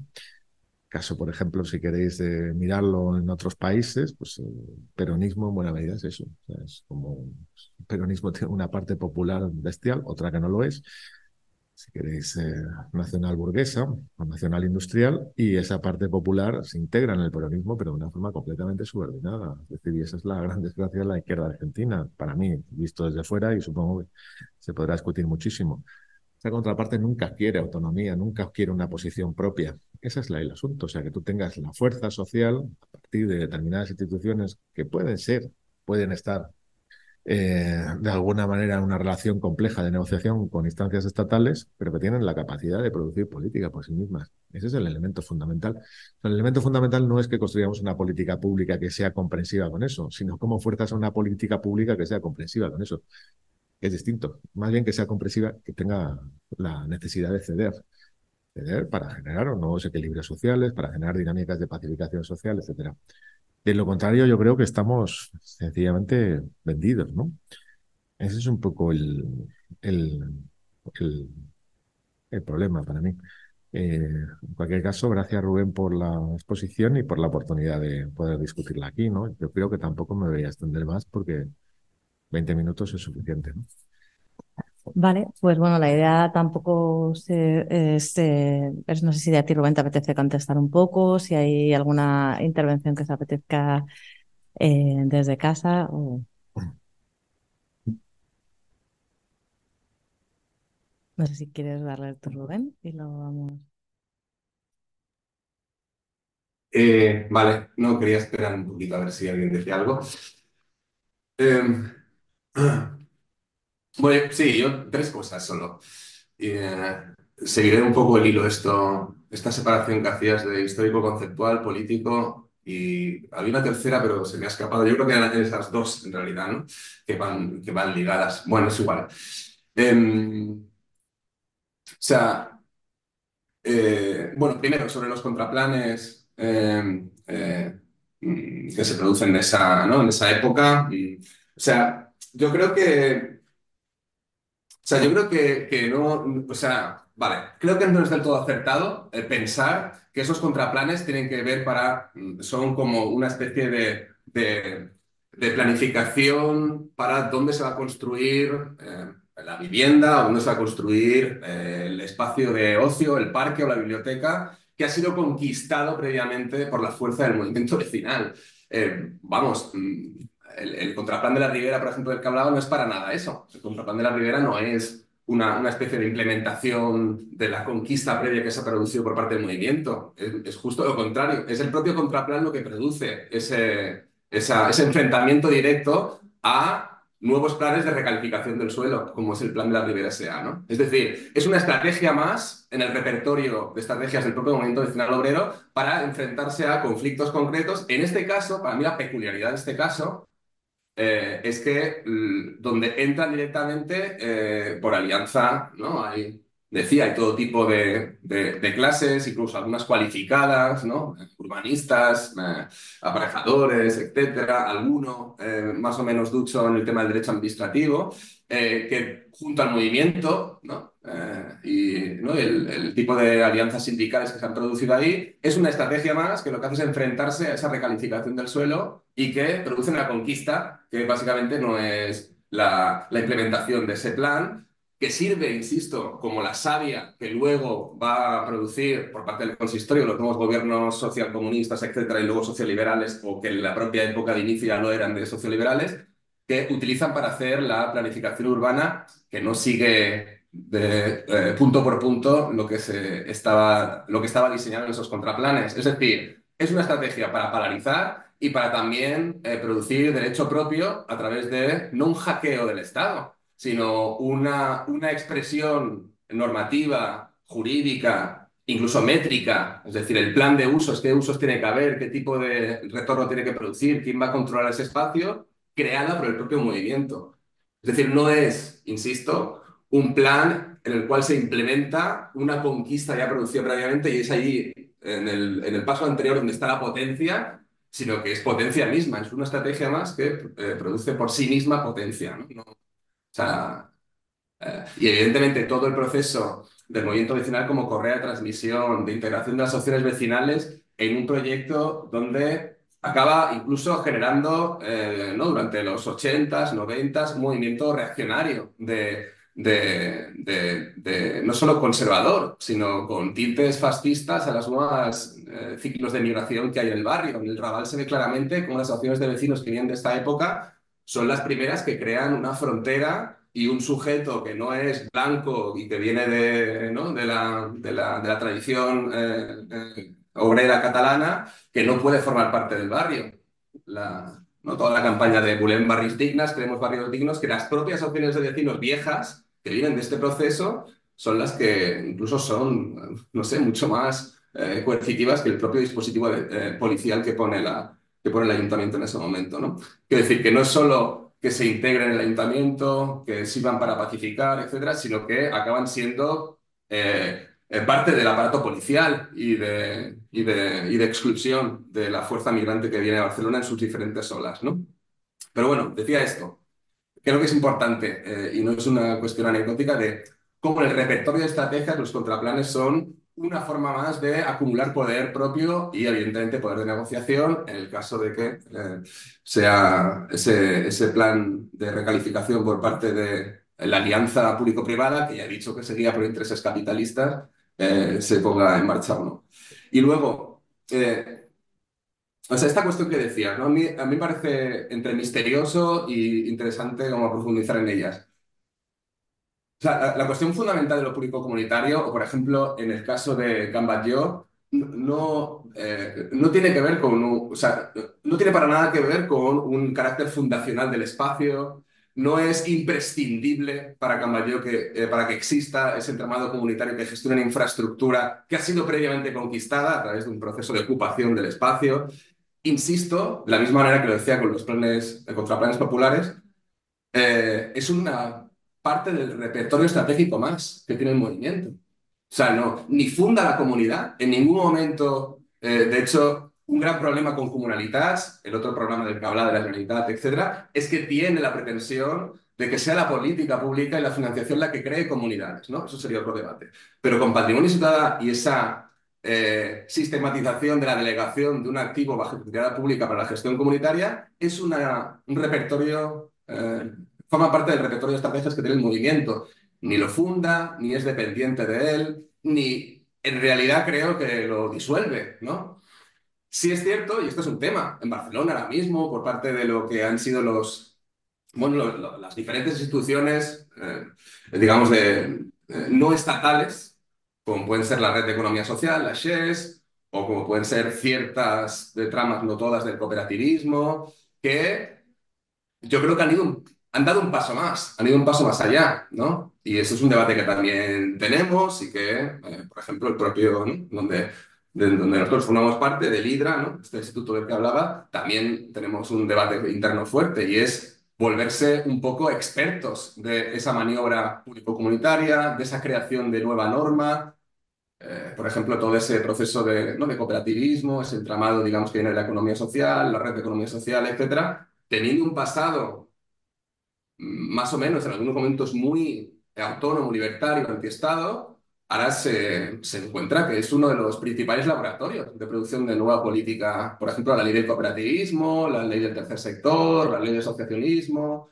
eh, algunas que tienen que ver con la acción climática que va a generar el propio, la propia Generalitat, etc. Y ahí sí que hay una deriva, en fin, una deriva eh, peligrosa, ¿no? voy a decirlo así, peligrosa. Pero lo que constituye el espacio de Cambatlló, que es mucho más amplio, diverso, etcétera, insisto, esta, uh, eso que he explicado, el patrimonio ciudadano, es una estrategia más dentro del repertorio múltiple que tiene. Y última cosa, para mí esto tiene una, una, derivada teórica que creo que es interesante, ¿no? Y la digo también porque sé que Emanuel no está, no, no simpatiza mucho con ella, que es esto que Eric Olin Wright sitúa en ese libro el, cómo ser anticapitalista en el siglo XXI como pluralidad estratégica. Dice Colin Wright, lo digo de forma muy, muy, muy a lo bruto. Hay diferentes estrategias que han sido más o menos eh, una tendencia, un patrón en diferentes eh, procesos de lo que podemos llamar socialismo a, nivel histórico, ¿no? No socialdemocracia, en fin, socialismo como un movimiento amplio, múltiple y diverso a nivel histórico diferentes estrategias. Él en particular, Lincoln Wright, la sistematiza en cinco. La estrategia de destruir, es decir, destruir al capitalismo, destruir ese tipo de relaciones eh, y de circuitos que someten los recursos, la vida, las relaciones al interés, eh, al beneficio incesante, ¿no? Destruir el capitalismo, desmantelar el capitalismo con la fuerza del Estado, eh, es decir, ir deshaciendo ¿no? Esas relaciones, ese ciclo, esos circuitos del dinero a través de la acción del Estado, con todas sus diferentes expresiones históricas, destruir, desmantelar, domesticar, que sería, bueno, pues la hipótesis socialdemócrata, ¿no? Y que incluso tendría sus, yo creo que cada una de estas tendría sus expresiones contemporáneas, ¿no? domesticar, pues en realidad en, todo este, toda esta etapa de políticas neoindustriales o, neo, neoecológicas o como queréis llamarles, del Green New Deal, etcétera, tiene, ¿no? el domesticar tiene unos sujetos representantes muy claros, ¿no? Es decir, que se puede eh, descarbonizar la economía sin tocar para nada las relaciones y los derechos de propiedad capitalista que ah, han mantenido este proceso de cocida a través del capital fósil. ¿no? Domesticar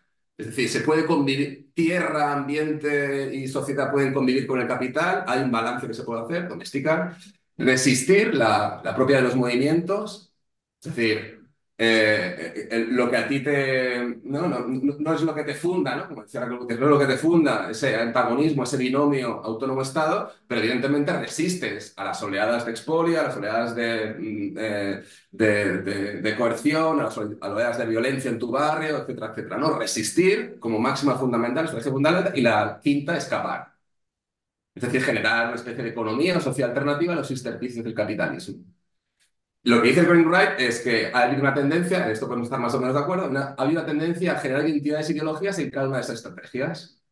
Destruir una identidad revolucionaria, de la cual no está para nada de acuerdo y cree que no es posible, porque en realidad Eric Colin Wright no deja de ser un socialdemócrata.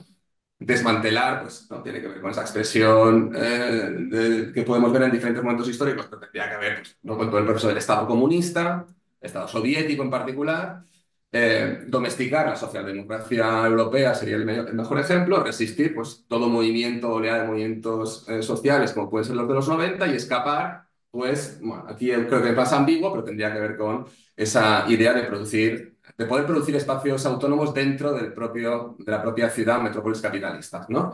Vale, ¿por qué digo esto? Porque cuando hablo del repertorio de estrategias posibles por parte de un entramado comunitario o un sujeto que lo que quiere es defender eh, el valor de uso por encima del valor de cambio en su territorio, la estrategia de patrimonio ciudadano, me estoy oyendo repetido, la estrategia de patrimonio ciudadano es una más en el repertorio y evidentemente tiene que ver con el intento mínimo, humilde y seguramente lleno de de, barro y de ruido de desmantelar, ¿no? de intentar que eh, ciertas zonas del territorio, ciertos equipamientos que van a ser parte de los circuitos del dinero se convierten en espacios de gestión comunitaria. Pero eso no quiere decir que ese propio movimiento eh, también tenga estrategias de escape, de resistencia, etc. Y lo que vemos, por ejemplo, vamos, a mí lo que me, lo que me costaría encontrar en Barcelona son movimientos que de manera más o menos virtuosa, y eso sería otro debate, no, no, no apuesten por diferentes estrategias basadas en, no en la destrucción, pero sí en el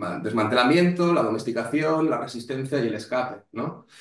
Eh, otra cosa, otra cosa es esto que decías de, más allá de lo que tú eh, conquistes o de la política pública que conquistes, o del diseño de política pública que conquistes, o del espacio que conquistes, lo que tienes son tienes que crear dinámicas conflictivas que creen lógicas de subjetivación nuevas, ¿no? Esta sociedad conservadora.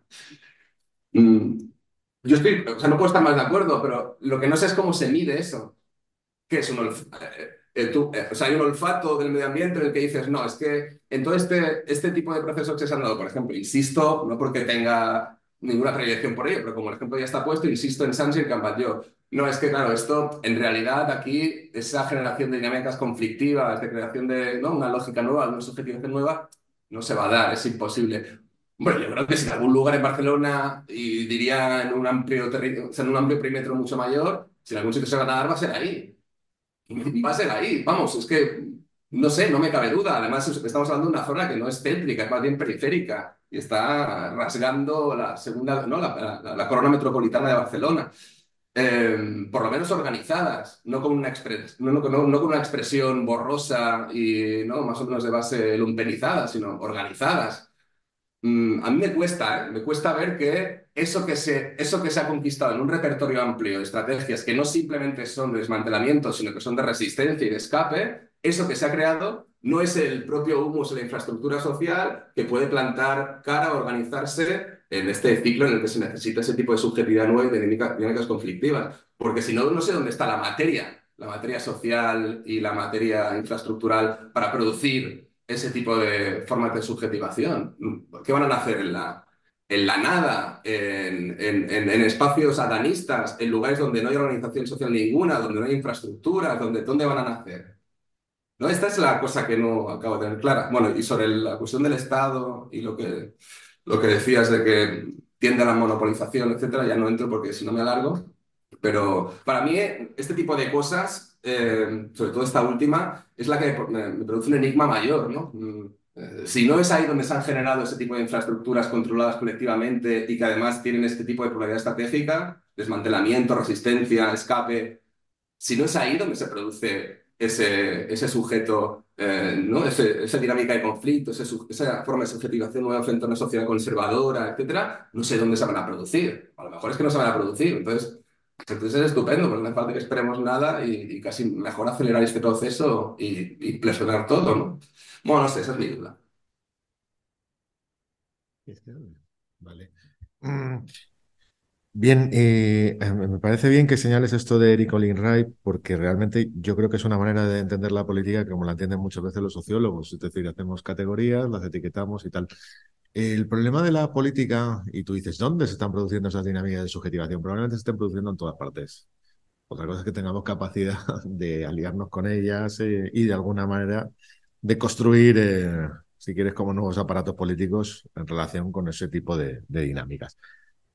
Hay, hay, una cuestión que me llama la atención. Es decir, eh, estamos hablando continuamente de que estamos en una crisis capitalista, civilizatoria, bestial, ¿no? Eh, de alguna manera que está a las puertas, y sin embargo estamos como preocupados, eh, no quiero ofender ni mucho menos, con pequeñas cosas. A mí me parece bien, perfecto lo de Cambayó, puedo disfrutarlo, etcétera, tal cual. Pero si tú coges la metrópoli de Barcelona y entendemos que la metrópoli, voy a hablar de la de Madrid, para no hablar de la de Barcelona Y entendemos que es una metrópolis que a día de hoy gana 110.000, 130.000, probablemente el año que viene 150.000 habitantes. Realmente lo que estamos viendo es que la máquina capitalista, la máquina de producción urbana, los motores todavía de concentración territorial y de concentración de capital en un espacio eh, relativamente privilegiado, centro financiero, etcétera, empresarial y tal, como es esta ciudad, están en marcha. Eso va a generar en el medio plazo contradicciones feroces. ¿Se van a generar esas contradicciones en los lugares sociales donde nosotros estamos, como se produjeron en el 2008? Que esa es la paradoja. Es decir, en el 2008, 2011, nos vimos arrojados a tener una posición central dentro de lo que sería esa dinámica nueva de politización, porque de alguna manera el lugar social que nos teníamos asignados no se produce. De repente falla, gripa. Es decir, tú te has estado estudiando muchísimo y has tenido una enorme eh, eh, inversión eh, familiar y social en tu persona que no se cumple de ninguna manera y sigue siendo un menor porque no te has independizado, menor de edad, político, no te has independizado, no has ocupado una posición social, etcétera. Bueno, y eso genera una dinámica que es la del 15M, que en cierta medida yo la, la he interpretado, la he leído, entre otras muchas cosas, como una suerte de revuelta generacional debido a la incapacidad de garantizar determinada posición a los recuentos de la clase media y especialmente a la clase media profesional del país. Recuentos las generaciones más jóvenes. ¿Se va a producir la próxima crisis o la crisis que está cocinándose en esos lugares? Probablemente hay algunos elementos que se reproduzcan y otros que no. Los que no son los que tienen mayor potencial explosivo. Y es donde, de alguna manera, todas esas organizaciones o todas esas dinámicas y todos esos pequeños experimentos en los cuales estamos tendrán que servir porque será el momento decisivo donde el, curso del país y, en cierta medida, los países occidentales cambie hacia un lugar o hacia otro. Sociedades más represivas, más reaccionarias, menos inclusivas o sociedades donde se produzcan cosas nuevas. Yo creo que eso encaja muy mal con las estrategias del destruir, desmantelar, domesticar, resistir, escapar. Pues realmente son, bueno, son, eh, son sustantivos, son verbos, ¿no? Los puedes conjugar como quieras. O sea, la cuestión es que en la crisis capitalista, que es la crisis es permanente, pero que tiene momentos y momentos que son explosivos, es donde se juegan los cursos decisivos de politización, de subjetivación y de oportunidad de cambio. Y es ahí donde hay que estar. Y ahí sí, hablar toda la pluralidad de sujetos, de ecosistemas, de experiencias, etcétera, que se demostrarán si son útiles o no, como se demostró en el, en el 2011. Y bueno, pues ese es un poco el asunto. No es una política de espera, es una política básicamente de investigación, de búsqueda, de encuentro, de análisis. En cierta medida tiene algo de apasionante para un momento que evidentemente creo que nuestros espacios no van a protagonizar sencillamente. O sea, pensar que lo van a hacer determinadas cooperativas o determinado sector para funcionarial o el campo de la politización de los movimientos sociales, ya con gente relativamente instalada y construyendo, pues, en ese momento eh, el final de su trayectoria laboral y el cumplimiento de sus eh, proyectos familiares, pues no, no va a ser ahí, como es obvio. Pero que, sin embargo, esta sociedad está generando contradicción y estos espacios urbanos la van a generar a bulto y que hay, bueno, decir, simplemente en términos demográficos, un cambio cada vez eh, más sustantivo, pues es así. Comunidad de Madrid, por resumir, eh, debemos estar ya, en cuanto salgan los datos del padrón del 1 de enero del 24, los 7 millones de habitantes. Hemos ganado un medio millón en los últimos 7, 8 años. Normal. Puede que nos pongamos en 8 de aquí a los próximos 7 u 8 años. Es una sociedad nueva, así de simple. Eso se ve, ya se palpa en el metro, se palpa en los viajes que uno realiza en el transporte público cuando coge dirección sur-norte. Esa es un poco para mí lo que vale la investigación social, los pequeños experimentos políticos, las eh, experiencias de sindicalismo social, los eh, lugares de territorializados donde te puedes encontrar con esta gente, etcétera. Y es ahí donde se va a producir esa subjetivación y de constitución, si queréis, de nuevos sujetos, de nuevas relaciones sociales. Está ahí, a la vuelta de la esquina. Tenemos que estar. Eso para mí es hacer política. No es de alguna manera apostar que yo te diga aquí, yo soy de los de, destruir, como la ETA o la Brigate Rosse. No, yo soy de los de escapar, como los de la economía social y no sé qué. No vale de nada eso para mí. O sea, así de simple. Creo que la lógica capitalista es otra. Es decir, es de producción de nuevas relaciones sociales, de cambio y de transformación permanente, de contradicciones que no es capaz de resolver, que lanza sobre el futuro y de oportunidades ahí en las cuales en esas crisis se abren la posibilidad de construir, pues si queréis, pues experiencias y proyectos políticos nuevos. Teniendo en cuenta que además, en nuestro caso, desde estas sociedades ya claramente pacificadas y en el polo consumista del planeta, es muy difícil sostener las viejas tradiciones de lo que fue el movimiento obrero de la, izquierda, por decirlo así. Pero bueno, es otra, otro lugar desde el cual pensar el asunto con independencia de que haya miles de cosas de estas experiencias que luego pues, demostrarán su validez o no en ese, en ese tipo de situaciones ¿no? que se No sé si hay alguna intervención que se apetezca hacer. Ay, Almudena, yo creo que estaría bien si luego no hay otra intervención más que ella contase precisamente porque ella es, puede decir que es, ¿no? Podemos decir que es urbanista, arquitecta, eh, buena parte de sus eh, profesores, maestros y tal, fueron precisamente los técnicos que estuvieron lo que en Barcelona serían lo similar a los contraplanes del movimiento vecinal en, Madrid. Y yo creo que esa experiencia directa pues merece la pena comentarse tanto en sus aciertos como en sus límites, ¿no? Sí, no sé, bueno, también Rubén conoce bastante el proceso de remodelación de barrios, pero bueno, así que a mí se me ha sorprendido como esa lectura de los contraplanes en el sentido en que, eh, o por lo menos no reconocer el descontrol brutal que había, ¿no? Y las, que eso sí que puede ser parte de la historia quizá más olvidada de, esta ciudad, que tiene mucho que ver con cómo la emigración rural eh, ocupaba y levantaba casas eh, en todas las periferias urbanas, ¿no? Y como desde desde finales de los 50, en el propio franquismo, intentaron ordenar ese, proceso que claramente se le iba de las manos. Entonces, y bueno, distintos mecanismos de, de organización inmobiliaria, bueno, como de, vivienda social, que, se cierran, digamos, con el plan de, remodelación de barrios, también con la, bueno, con, la llegada de la, de la democracia. Entonces sí que tiene una parte de redistributivo, sí que tiene una parte de, de reconocer eh, las condiciones absolutamente precarias en las que estaban eh, la gran parte de los, de los barrios del sur.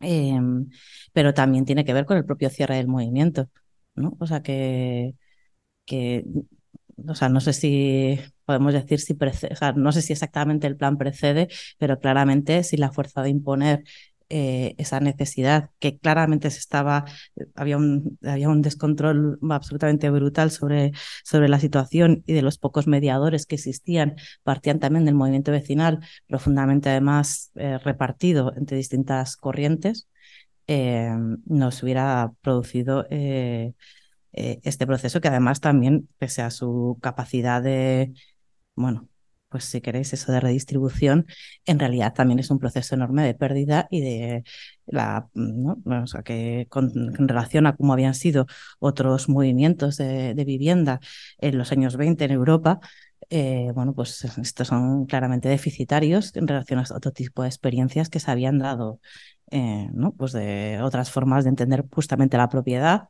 ¿no? aquí, aquí lo hemos dicho siempre, que, que, la forma en la que tuvieron de viviendas en propiedad eh, fue una cuestión efectivamente que a, muchas, ¿no? lo cuentan muchos de los estudios, la gente entró a barrios de, de remodelación siendo pobres y salieron clase media y las encuestas te lo decían, ¿no? Y tu situación económica obviamente era la misma, pero bueno, pues eras propietario y ya habías dado ese salto que no se ha podido producir en los, en los ciclos anteriores.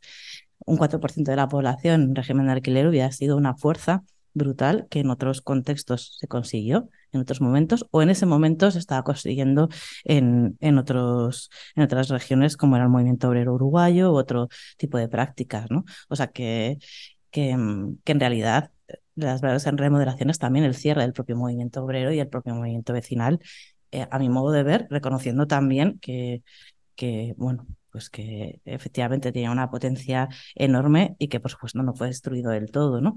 Pero eh, todas las, eh, bueno, todas las, digamos, colaboraciones público-privadas y la intrahistoria que te cuentan de las relaciones que ahí se produjeron son de terror.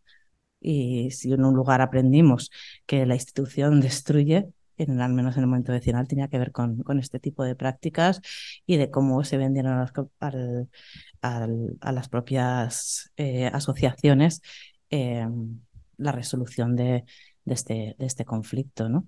Sin decir tiene, que luego, pues obviamente, a lo largo de nuestra historia también hemos entendido que, estos planes eh, o, que estos u otros planes alternativos eh, podían servir también como una forma de expresión de otra realidad, que el urbanismo y, eh, se ordena y se expresa a través de pues este tipo de cuestiones y que son propuestas políticas, ¿no? O sea, que tú puedes hacer un contraplan o una propuesta de urbanismo alternativo y a partir de ahí también construir organización.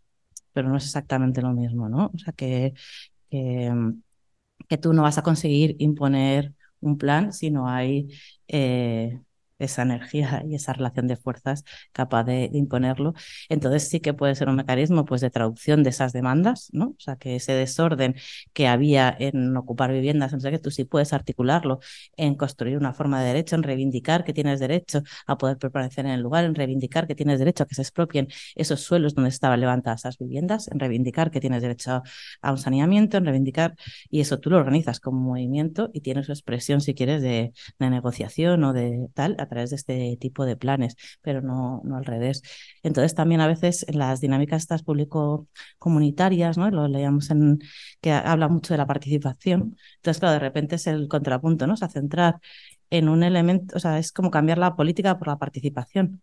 Cuando, eh, y bueno, no sé, no sé, también puedes, eh, no sé si eso yo lo he entendido bien también en vuestro texto, pero que realmente suena Em, antagónico, ¿no? O sea, la participación es como el, espacio intenta disolver, o yo creo, todas estas relaciones de fuerza que están, que están ocultas, intentar llegar como una especie de, de, arreglo que no reconoce esas posiciones, ¿no?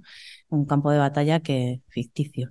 Entonces, eh, de alguna manera también nos imposibilita a nosotros que ese espacio de construcción política reducido a participación, sino de construcción política, siempre de darse fuera. No vas a poderlo, no vas a poder construirte en ese espacio de articulación. No, sé si, si esto se entiende bien. Entonces, eh, bueno, yo creo que esas son confusiones que se han producido bastante en el ciclo anterior, en el ciclo eh, donde se ha entretejido posiciones supuestamente de movimiento con posiciones de institución y, y, con eso también la, cuestión de la participación queda eh, bueno, para mí un tanto desdibujada y, y, al final eso contraproducente a, a, la propia capacidad de construir una posición propia, que es lo que te permite luego, si acaso, poder participar en estos espacios mediados o en... Y sin esas posiciones propias, sin esas eh, posiciones que te autosostienen, eh, yo creo que no podemos entrar ahí. Pero bueno, no sé, esta es otra colección de cosas. Y no sé si os apetece a alguien, si esto, Rubén, te apetece o...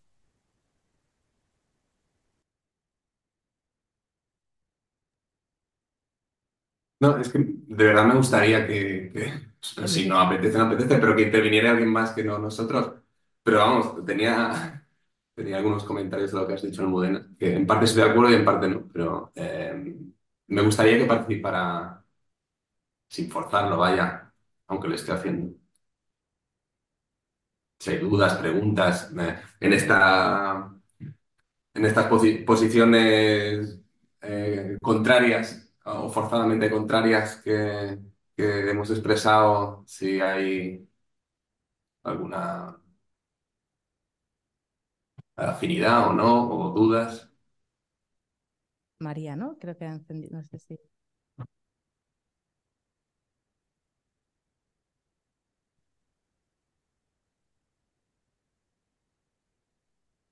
María, ¿tú pues quieres preguntar? Es que no te oímos, pero ahora. Eh, no, no, no, no. Em, estaba intentando pensar alguna pregunta, pero de momento no tengo nada que decir. Vale, yo sí que eh, recogiendo un poco. Eh, ¿Se oye? Sí, sí, sí, perfecto. Vale. Recogiendo un poco el diálogo y, recuperando un poco el, tema del curso, ¿no? que a mí me, me mueve de la propiedad, ¿no? Sí que diríamos que la, propiedad genera como un espacio de, posibilidad también para un recurso de, gestión mm, que de alguna bueno, que de alguna manera te da capacidad, ¿no? de, intervención, ¿no? de, eh, de, construir, ¿no? de posibilidades de construir. Yo creo que, no sé si, eh, y en, el modelo que tenemos ahora de eh, muy privatizado, creo que despolitiza, ¿no? O, resta potencia a la política. No sé si por ahí podríais aportar un poco mm, qué evolución sería recomendable en el modelo actual, respecto al modelo actual. Pues bueno, ah, a lo mejor es un poco conceptual, ¿no? De, paradigma que, o cultural o educativo, educativo ¿no? Pero eh, a veces no, no, tener, ¿no? O no, estar en, disposición, claro. Sí que es verdad que a lo mejor en el ámbito de la política sí, te puedes llegar a politizar de manera muy radical, ¿no? Que aunque no tengas nada, ¿no? Pero lo puedas todo, ¿no? Pero el hecho de tener como estos espacios comunales, ¿no? Pues ya te, llevan a, una participación política. Puedes tener una participación política más radical, ¿no? De no tener nada, pero, pero creer que lo puedes todo. Pero en cambio también si hay estos espacios comunales, pues, mm, pues es más fácil ¿no? que haya una politización, diríamos, en el sentido de, politización de, participación en, en la organización social. No sé si me explico. ¿Puedo? Yo creo que ahí, hay una cuestión que es fundamental, o sea que cuando estudiábamos los comunes hace ya muchos años, cuando esto empezó a llegar, bueno, pues eh, el interés por lo mismo, ¿no? Eh, por los, por los comunes, eh, cuando incluso dentro del ámbito de las ciencias sociales, pues una figura como Elinor Nostrom, pues empieza a ser reconocida, ¿no? Y cuando a raíz del movimiento global, pues eh, se ve en la propiedad comunal, pues, bueno, pues un, una posible alternativa ¿no? a esa lógica entre propiedad pública y, propiedad privada mercantil, propiedad absoluta, propiedad de tipo capitalista. ¿no? Eh, realmente, casi inmediatamente, eh, el problema de la propiedad común se vuelve, se empieza a hacer cada vez más complejo. Trato de explicarlo. O sea, eh, cuando entendemos por propiedad común, no solamente estamos hablando de que tú tengas la propiedad, sino que tiene que haber una comunidad que la sostiene y tiene también una, una, comunidad que sea capaz de hacer uso de ese aprovechamiento. Pongo un ejemplo que, que se da, que, es real, ¿no? Este que comentaba de las juntas vecinales. Bueno, parte de la propiedad comunal que queda en España es monte, monte, monte comunal. Eh, la propiedad comunal sufrió, igual que la propiedad eclesiástica o la propiedad de propios, la propiedad de los municipios, varios procesos de demostrar de desamortización en el siglo XIX, incluso en el siglo XVIII. Si, por ejemplo, vosotros vais a Sierra Morena, algunos de los pueblos que vais a ver están hechos sobre antigua propiedad comunal. Se repartió el, monte en suertes eh, a gente que venía de otros lugares, incluso a veces de Alemania, la Carolina y demás, y se crea un, pueblo, un experimento de tipo ilustrado, o varios eh, pueblos, experimentos de tipo ilustrado, a veces incluso sin iglesia, son cosas curiosas, los ilustrados españoles tenían también sus curiosidades, y en la cual la propiedad privada pues iba a generar un nuevo, bueno, pues un nuevo tipo de, de campesino eh, provechoso, para capitalista, eh, cultivado, responsable, etcétera. No viene al caso esto. Lo que es importante es que esas juntas municipales que a día de hoy mantienen eh, buena parte de, ese, de esos montes, de ese 8% del país, tienen un problema terrible y es que no hay nadie ya que explote el monte.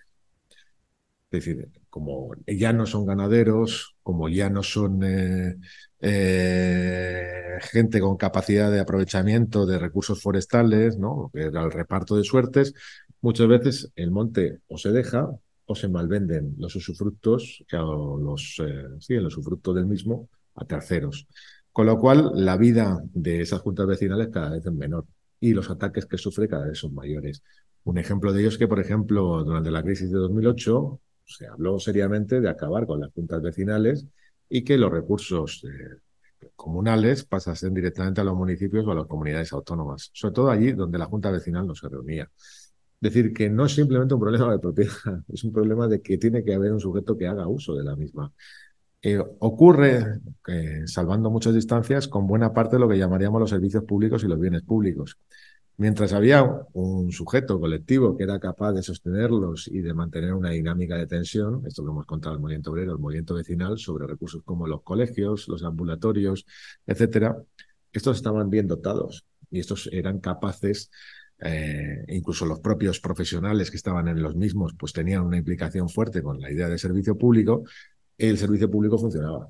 En el momento en que la gente se desentiende, de alguna manera, buena parte de ellos pues considera que no se tiene por qué implicar en eso, porque lo puede resolver de forma relativamente privada, concertada, los colegios concertados, los seguros médicos, los recursos se resienten. El problema de lo comunal es que tiene que haber una comunidad, no es un problema de propiedad. Esa es la diferencia fundamental con eh, la cuestión de la propiedad privada. Es decir, la propiedad comunal se sostiene mientras haya un común, y el común somos nosotros los que no tenemos título nobiliario que lo sostiene. En el momento que eso deja de estar, esa propiedad se deteriora. Y tenéis todos los ejemplos que queráis. Por ejemplo, los que seáis de Madrid, podéis daros una vuelta por los municipios de Madrid. Prácticamente todos ellos tienen una dehesa boyal, una dehesa comunal, y ver lo que es a día de hoy esa dehesa. Parques, están alquiladas, etcétera. La dehesa de Madrid de la Villa de Madrid, eh, la veis a día convertida en un parque público. Para nadie se le ocurriría que la dehesa la tenemos que, explotar. En una ciudad de 3 millones de habitantes esto no deja de ser una cosa extemporánea, pero en un pueblo de 100 sí es una cosa importante, porque si tú quieres mantener ese recurso, lo tienes que utilizar, lo tienes que emplear.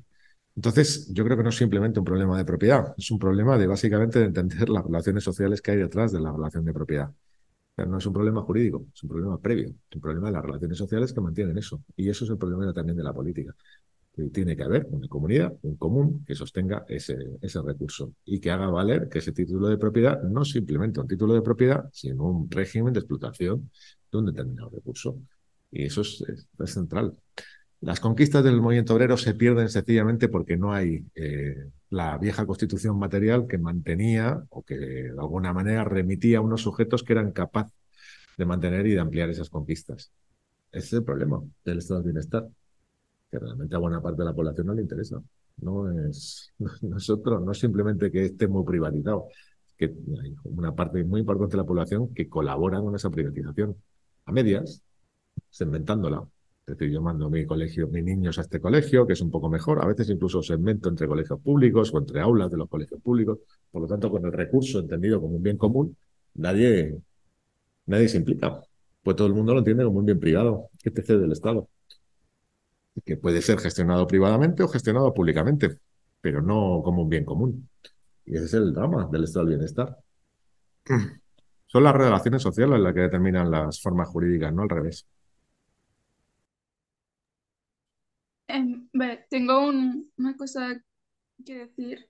Antes has comentado que están creciendo muy rápido, ¿no? Las ciudades, o ponías el ejemplo de Madrid, al igual que las ciudades también están como en constante movimiento y cada vez más de, su población, ¿no?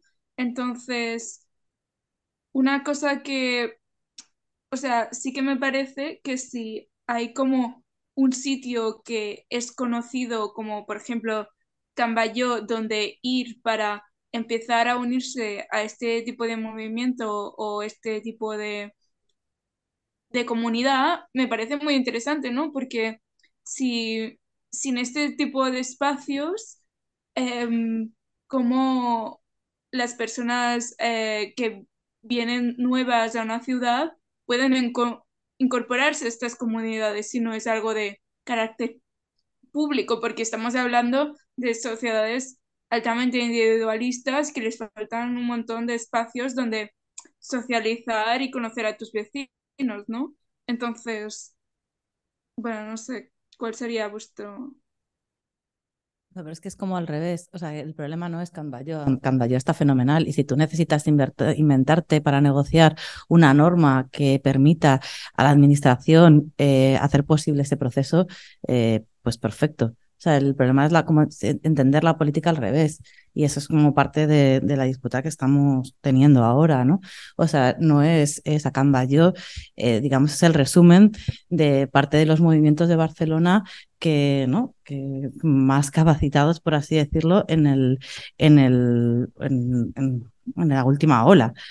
Eh, la, cuestión es que si tú puedes reproducir otro yo y si eso que reproduzcas ahí es donde se van a producir esas luchas, si vas a ser lo suficientemente inteligente para conquistar estos espacios y cómo haces para que eso sea posible. ¿no? O sea, esa sería como el, digamos, como, como, la, como la discusión, ¿no?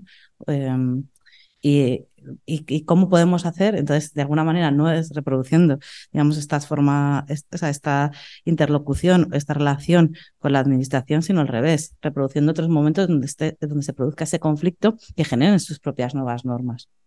Y, en esa tensión, si tú consigues que esos espacios sigan en tensión, sigan construyendo procesos propios, tendrá sentido el seguir, eh, digamos, construyendo y expandiendo.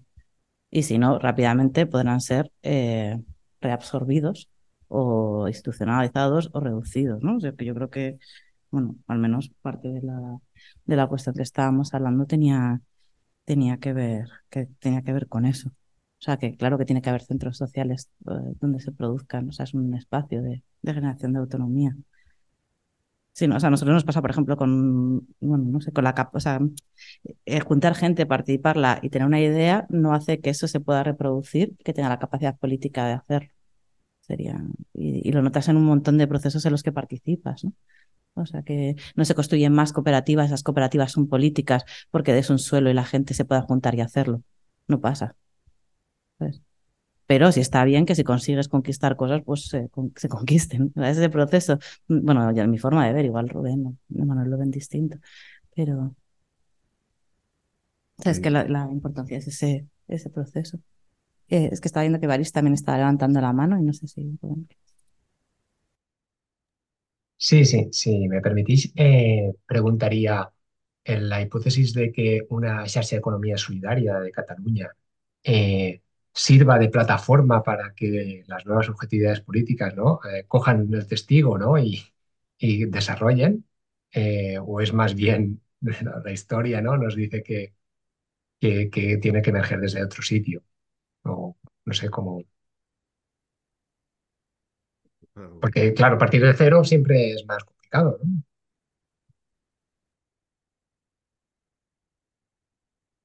No lo sé, o sea, yo voy a, no sé si Rubén quiere contestar, y es que justo ahí estábamos hablando de alguna de estas cosas, y para mí también tiene un poco que, o sea, que si uno piensa, ¿no? En cómo nació el COM 57 y piensa que nace de, una caja de resistencia de Brugal, ostras, hostia, pues la, peli es cómo recuperas el que, el que la gente quiera poner sus cajas de resistencia al común para que otros puedan hacerlo.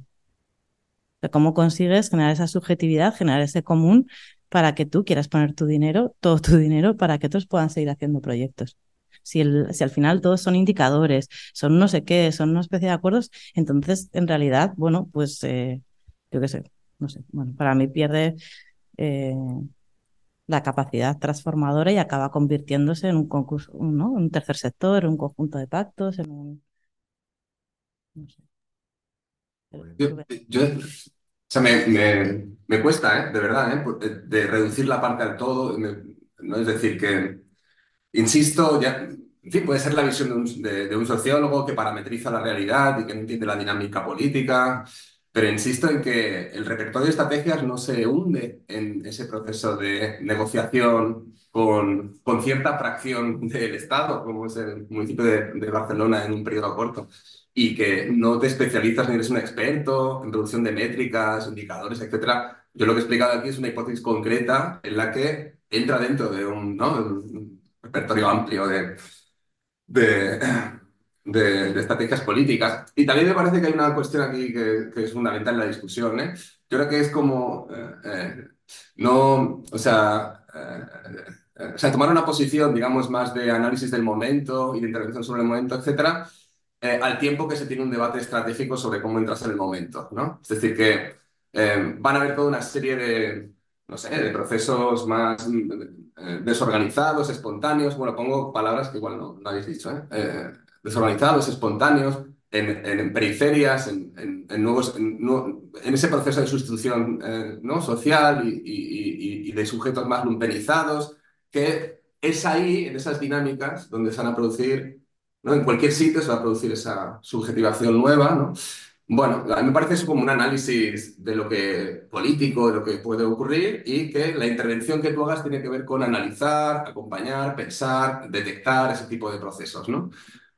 Eh, pero en términos, en términos de estratégicos, es decir, de la realidad práctica, es decir, de que, de que en realidad va a haber ahí eh, toda una serie de luchas con un poder, eh, digamos, de establecerse en el territorio, de integrar eso mucho, muchísimo, titánicamente más mayores que tú, que va a haber una, ¿no? una, una, competencia, un conflicto interno entre capitales en el que tú en realidad vas a ver pasar cómo se reorganiza el territorio, ya lo estamos viendo con la cuestión de, ¿no? del arreglo, digamos, ecológico capitalista que estamos, que estamos viendo, que también integra eh, políticas de, poblacionales, de control de natalidad, la mortalidad. En, el, en, el, en la política práctica que tú vas a hacer, ¿qué estrategia vas, vas a seguir? ¿no? O sea, no, no sé, no, eh, eh, esta, es esta es la dimensión en la que, en la que creo que no, no llegamos a, realmente a tener una discusión eh, seria y un poco organizada sobre eso. Pero bueno, sobre lo que, sobre lo que comentaban, de esta, esta forma, digamos, de, establecer procesos de conflicto en lugares donde ha habido colaboración directa con, con el Estado, por ejemplo, la red de economía social, etcétera, es que precisamente yo creo que es lo interesante de cómo se configuran ese tipo de instituciones que no son estatales. O sea, las, las disputas y fracciones que hay dentro de esas instituciones, y por eso son de base colectiva, son enormes. Son enormes. Es decir, eh, a la vez también tiene una capacidad, digamos, de, no disolverse, de no romperse, de no implosionar, que no digo que no pueda pasar, pero se producen, claro, grupos de expertos, free riders, que gracias al capital simbólico colectivo producido en ese tipo de redes e instituciones propias van a, a ser, digamos, los asesores, los consultores, el grupo de expertos, la empresa que se presenta como eh, política transformadora porque pertenece a esa red. También hay los sujetos que ven que hay un legado fuerte, y hablo de la red de la economía social, que es, que es autónomo y que efectivamente tiene que ver con eso que comentaba ahora, ahora Almudena sobre la COP56, ¿no? la banca ética emblema, digamos, de, por lo menos en Cataluña, que viene de un proceso de colectivización de la empresa Bruguera, ¿no? si no recuerdo mal, ¿no? de la editorial Bruguera, que creo que también es una estrategia que, eh, y entiendo lo que decías, ¿eh? eh completamente, ¿no? De, cuál es la subjetividad que produce ese proceso de colectivización, ¿no? De esa lucha colectiva que se pone en el común. Pero también tiene que ver con un momento muy particular, ¿no? Estamos hablando de eh, toda una plantilla asalariada que pone su finiquito, colectiviza su finiquito para producir una banca ética, ¿no? Entonces ya hay gente, digo, dentro de esa economía social que se remite a ese, a ese pasado, ese legado, ¿no? Más de, de, bueno, pues de una lógica política más autónoma. Y algunas de, de, de, esas fracciones dentro de esa institución no estatal como es la SHES, que no son grupos de expertos, que no son free riders, que no son, eh, digamos, los, que, los guardianes, en el sentido más positivo, de ese legado autónomo, también hay una, una, versión nostálgica, ¿no? De gente que puso en marcha esa red, tal, no sé qué, y que está todo el rato prefigurando el siguiente paso que van a dar o anunciando el siguiente paso que van a dar en aquello que se hizo en la constitución de la propia red. Quiero decir que la disputa que hay internamente dentro de esta institución de base colectiva, cooperativista, como es la red de economía social, ya vemos que lo que hay son no solo posiciones políticas diferentes, sino posiciones de debate estratégico sobre cuál va a ser el siguiente paso que vamos a dar. ¿Que vamos a seguir siendo los especialistas en producir el código más eh, progresista, etcétera? Pues algunos que así lo han pensado, algunos que forman parte de eso, algunos que ya, ya han creado su, bueno, pues como un freerider del común, como un polizón del común, que han creado su propia empresa política y que el emblema, el capital simbólico colectivo que tienen es ese, ¿no? Y, y, bueno, algunos lo ven como traición, otros no, y cortamos esta relación. Pero digamos que lo que constituye este espacio como un lugar vibrante, dinámico a nivel político y simulando la salsa de economía social y de todo el cooperativismo que se ha producido alrededor, como la COP56, todo tipo de, de, espacios de banca ética, aunque tampoco hay muchos, es precisamente esa capacidad de tener eh, un debate estratégico, político, serio, frente a la realidad práctica que se van a encontrar. ¿no? Es decir, eh, que están viendo que, pues por ejemplo, yo qué sé, todos los, o sea, hay un, hay un, hay un hay, un, sujeto migrante completamente ignorado en la realidad económica de, de Cataluña, que, que, en parte sostiene una de las industrias, la más importantes, que es todo el trabajo temporero que viene ¿no? de subsahariano, del este europeo, etcétera, a trabajar en toda la industria porcina, el sistema alimentario catalán, ¿no? y que además en condiciones, digamos, de, de en realidad podemos decir, de semi-esclavitud, ¿no?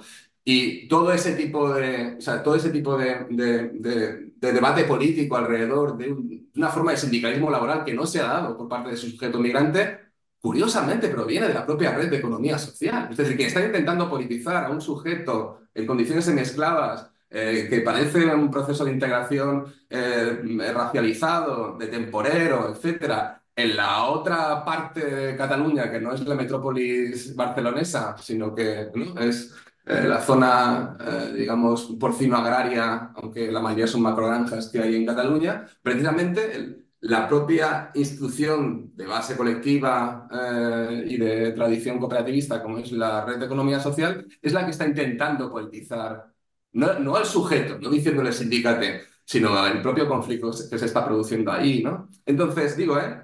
tenemos a la Salsa de Economía Social, que efectivamente es un actor más en, procesos como los de eh, generación de indicadores, de parámetros de validación para acceder a un espacio de infraestructura como Cambatlló, que también genera polizones y grupos de expertos y tal, que también tiene como esta necesidad de crear una, una, una, una vuelta una reproducción contemporánea de ese legado de colectivización que produjo la banca ética, que también tiene procesos de capitalización en otros territorios para politizar ese tipo de, digo, lo de los eh, eh, fuerza de trabajo migrante, subsahariana, racializada, que está en una de las industrias que no son ni mucho menos metropolitanas, como es la del sistema porcino y tal, sujeto variado y que tiene, o sea, que, no sé, o sea, gracias, en realidad, gracias a, a infraestructuras que espero que continúen siendo colectivas y en parte controladas colectivamente y autónomas económicamente, porque no tienen subvención para hacer la actividad que hacen en Capalló, son gracias a esas infraestructuras las que producen ese tipo de otras estrategias, ¿no? Em, no sé, no sé si esto refleja en qué medida me refiero a lo de la pluralidad estratégica, más allá de que nos sirva, ¿no? Lo que decía Eric Wainwright, que lo utilizaba casi casi en términos, en términos pedagógicos, ¿no? Por eso digo que infraestructuras como esta, no solo porque van a recoger, ¿no? Como eh, comentabas, eh, María, ¿no? Porque van a recoger o acoger a migrantes que vienen a la ciudad y generar un proceso, digamos, de interacción en el barrio, sino porque van a abrir conflictos en otras periferias territoriales, porque tienen la fuerza para hacerlo. O sea, es que no, no sé, si no hay fuerza organizativa, si no hay infraestructura, si no hay relaciones sociales, eh, no se va a producir nada. O sea, no. Por muy, por muy jodido que sea el proceso de lumpenización y de explotación de cuerpos que vienen de otras zonas, eh, etc. Y solo un apunte, ¿eh? porque no me quiero quedar con la cosa. El, el plan de remodelación de barrios de Madrid no tiene nada que ver con lo que yo estaba explicando de los contraplanes vecinales de Barcelona. El plan de remoción de barrios de Madrid es del 79, es del periodo ya del gobierno municipal. Los contraplanes son de los 70 y son en contra de porciones del, del, último eh, eh, alcalde franquista. ¿no? Y lo que hacen es contraplanificar, es en contra de un programa para recalificar el suelo industrial y convertirlo en plusvalías para las finanzas. ¿no? Es decir, paralizan un plan que venía del ayuntamiento. Es que no tiene nada que ver, no, es, el, no es comparable el plan de regulación de barrios de, Madrid con los contraplanes, pero bueno, es un detalle que tampoco creo que venga al caso. Me interesa más esta cuestión ¿eh? de, de, de una institución de base colectiva como es la Red de Economía Social y que tiene que eh, tiene conflictos internos, es un sujeto variado, pero tiene fuerza acumulada, infraestructuras y capacidad para producir conflictos más allá de incluso su, su territorio inmediato, ¿no? Para meterse en, en movidas que, tienen que ver con un montón de problemas eh, ecosociales que podamos tener, y eso incluye el trabajo y la reproducción social en, otros, en otras zonas de, de la propia metrópolis barcelonesa, o sea, que excede la propia metrópolis barcelonesa. Y eso es gracias a las infraestructuras y a las, evidentemente, las relaciones sociales que, han, que se han construido y que eh, en fin, han jugado a diferentes vías de disputa política. Y algunas sí son público-comunitarias, la relación con el Estado. No sé si me explico, dice algo esto.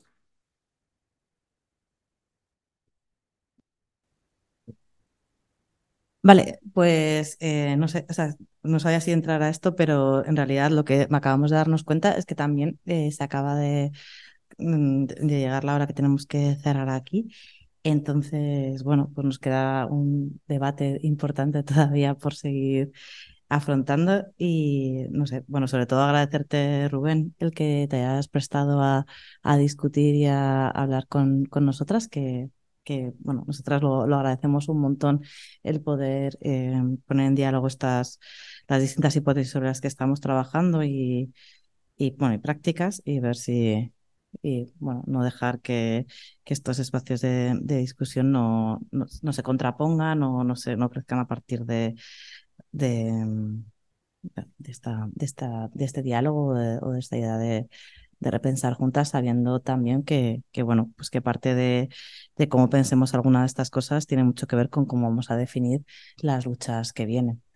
Entonces, bueno, el reto es, es grande y, y, nada, y esperamos que en este debate también hayamos intentado recoger pues parte del camino que estamos transitando de, distintas maneras y que, bueno, yo sí que creo que es, que es importante aclarar los términos en que todo este proceso se ha producido, también todo este proceso de cierre, porque en parte también en el ciclo un poco que viene, eh, parte de, queda también ciertos restos de lo que ha, ha sido los procesos de institucionalización del, del ciclo anterior y también muchas demandas que a veces pueden resultar confusas en, lo que es la relación con, con el propio Estado, en la relación con la propia crisis ecosocial y la crisis de cuidados. Entonces, bueno, generan también ahí determinadas propuestas que, que merece la pena ser, a nuestro modo de ver, analizadas desde perspectivas de contrapoder más amplias y que, bueno, y que el reto que viene ahora también es organizarse en, ese contexto.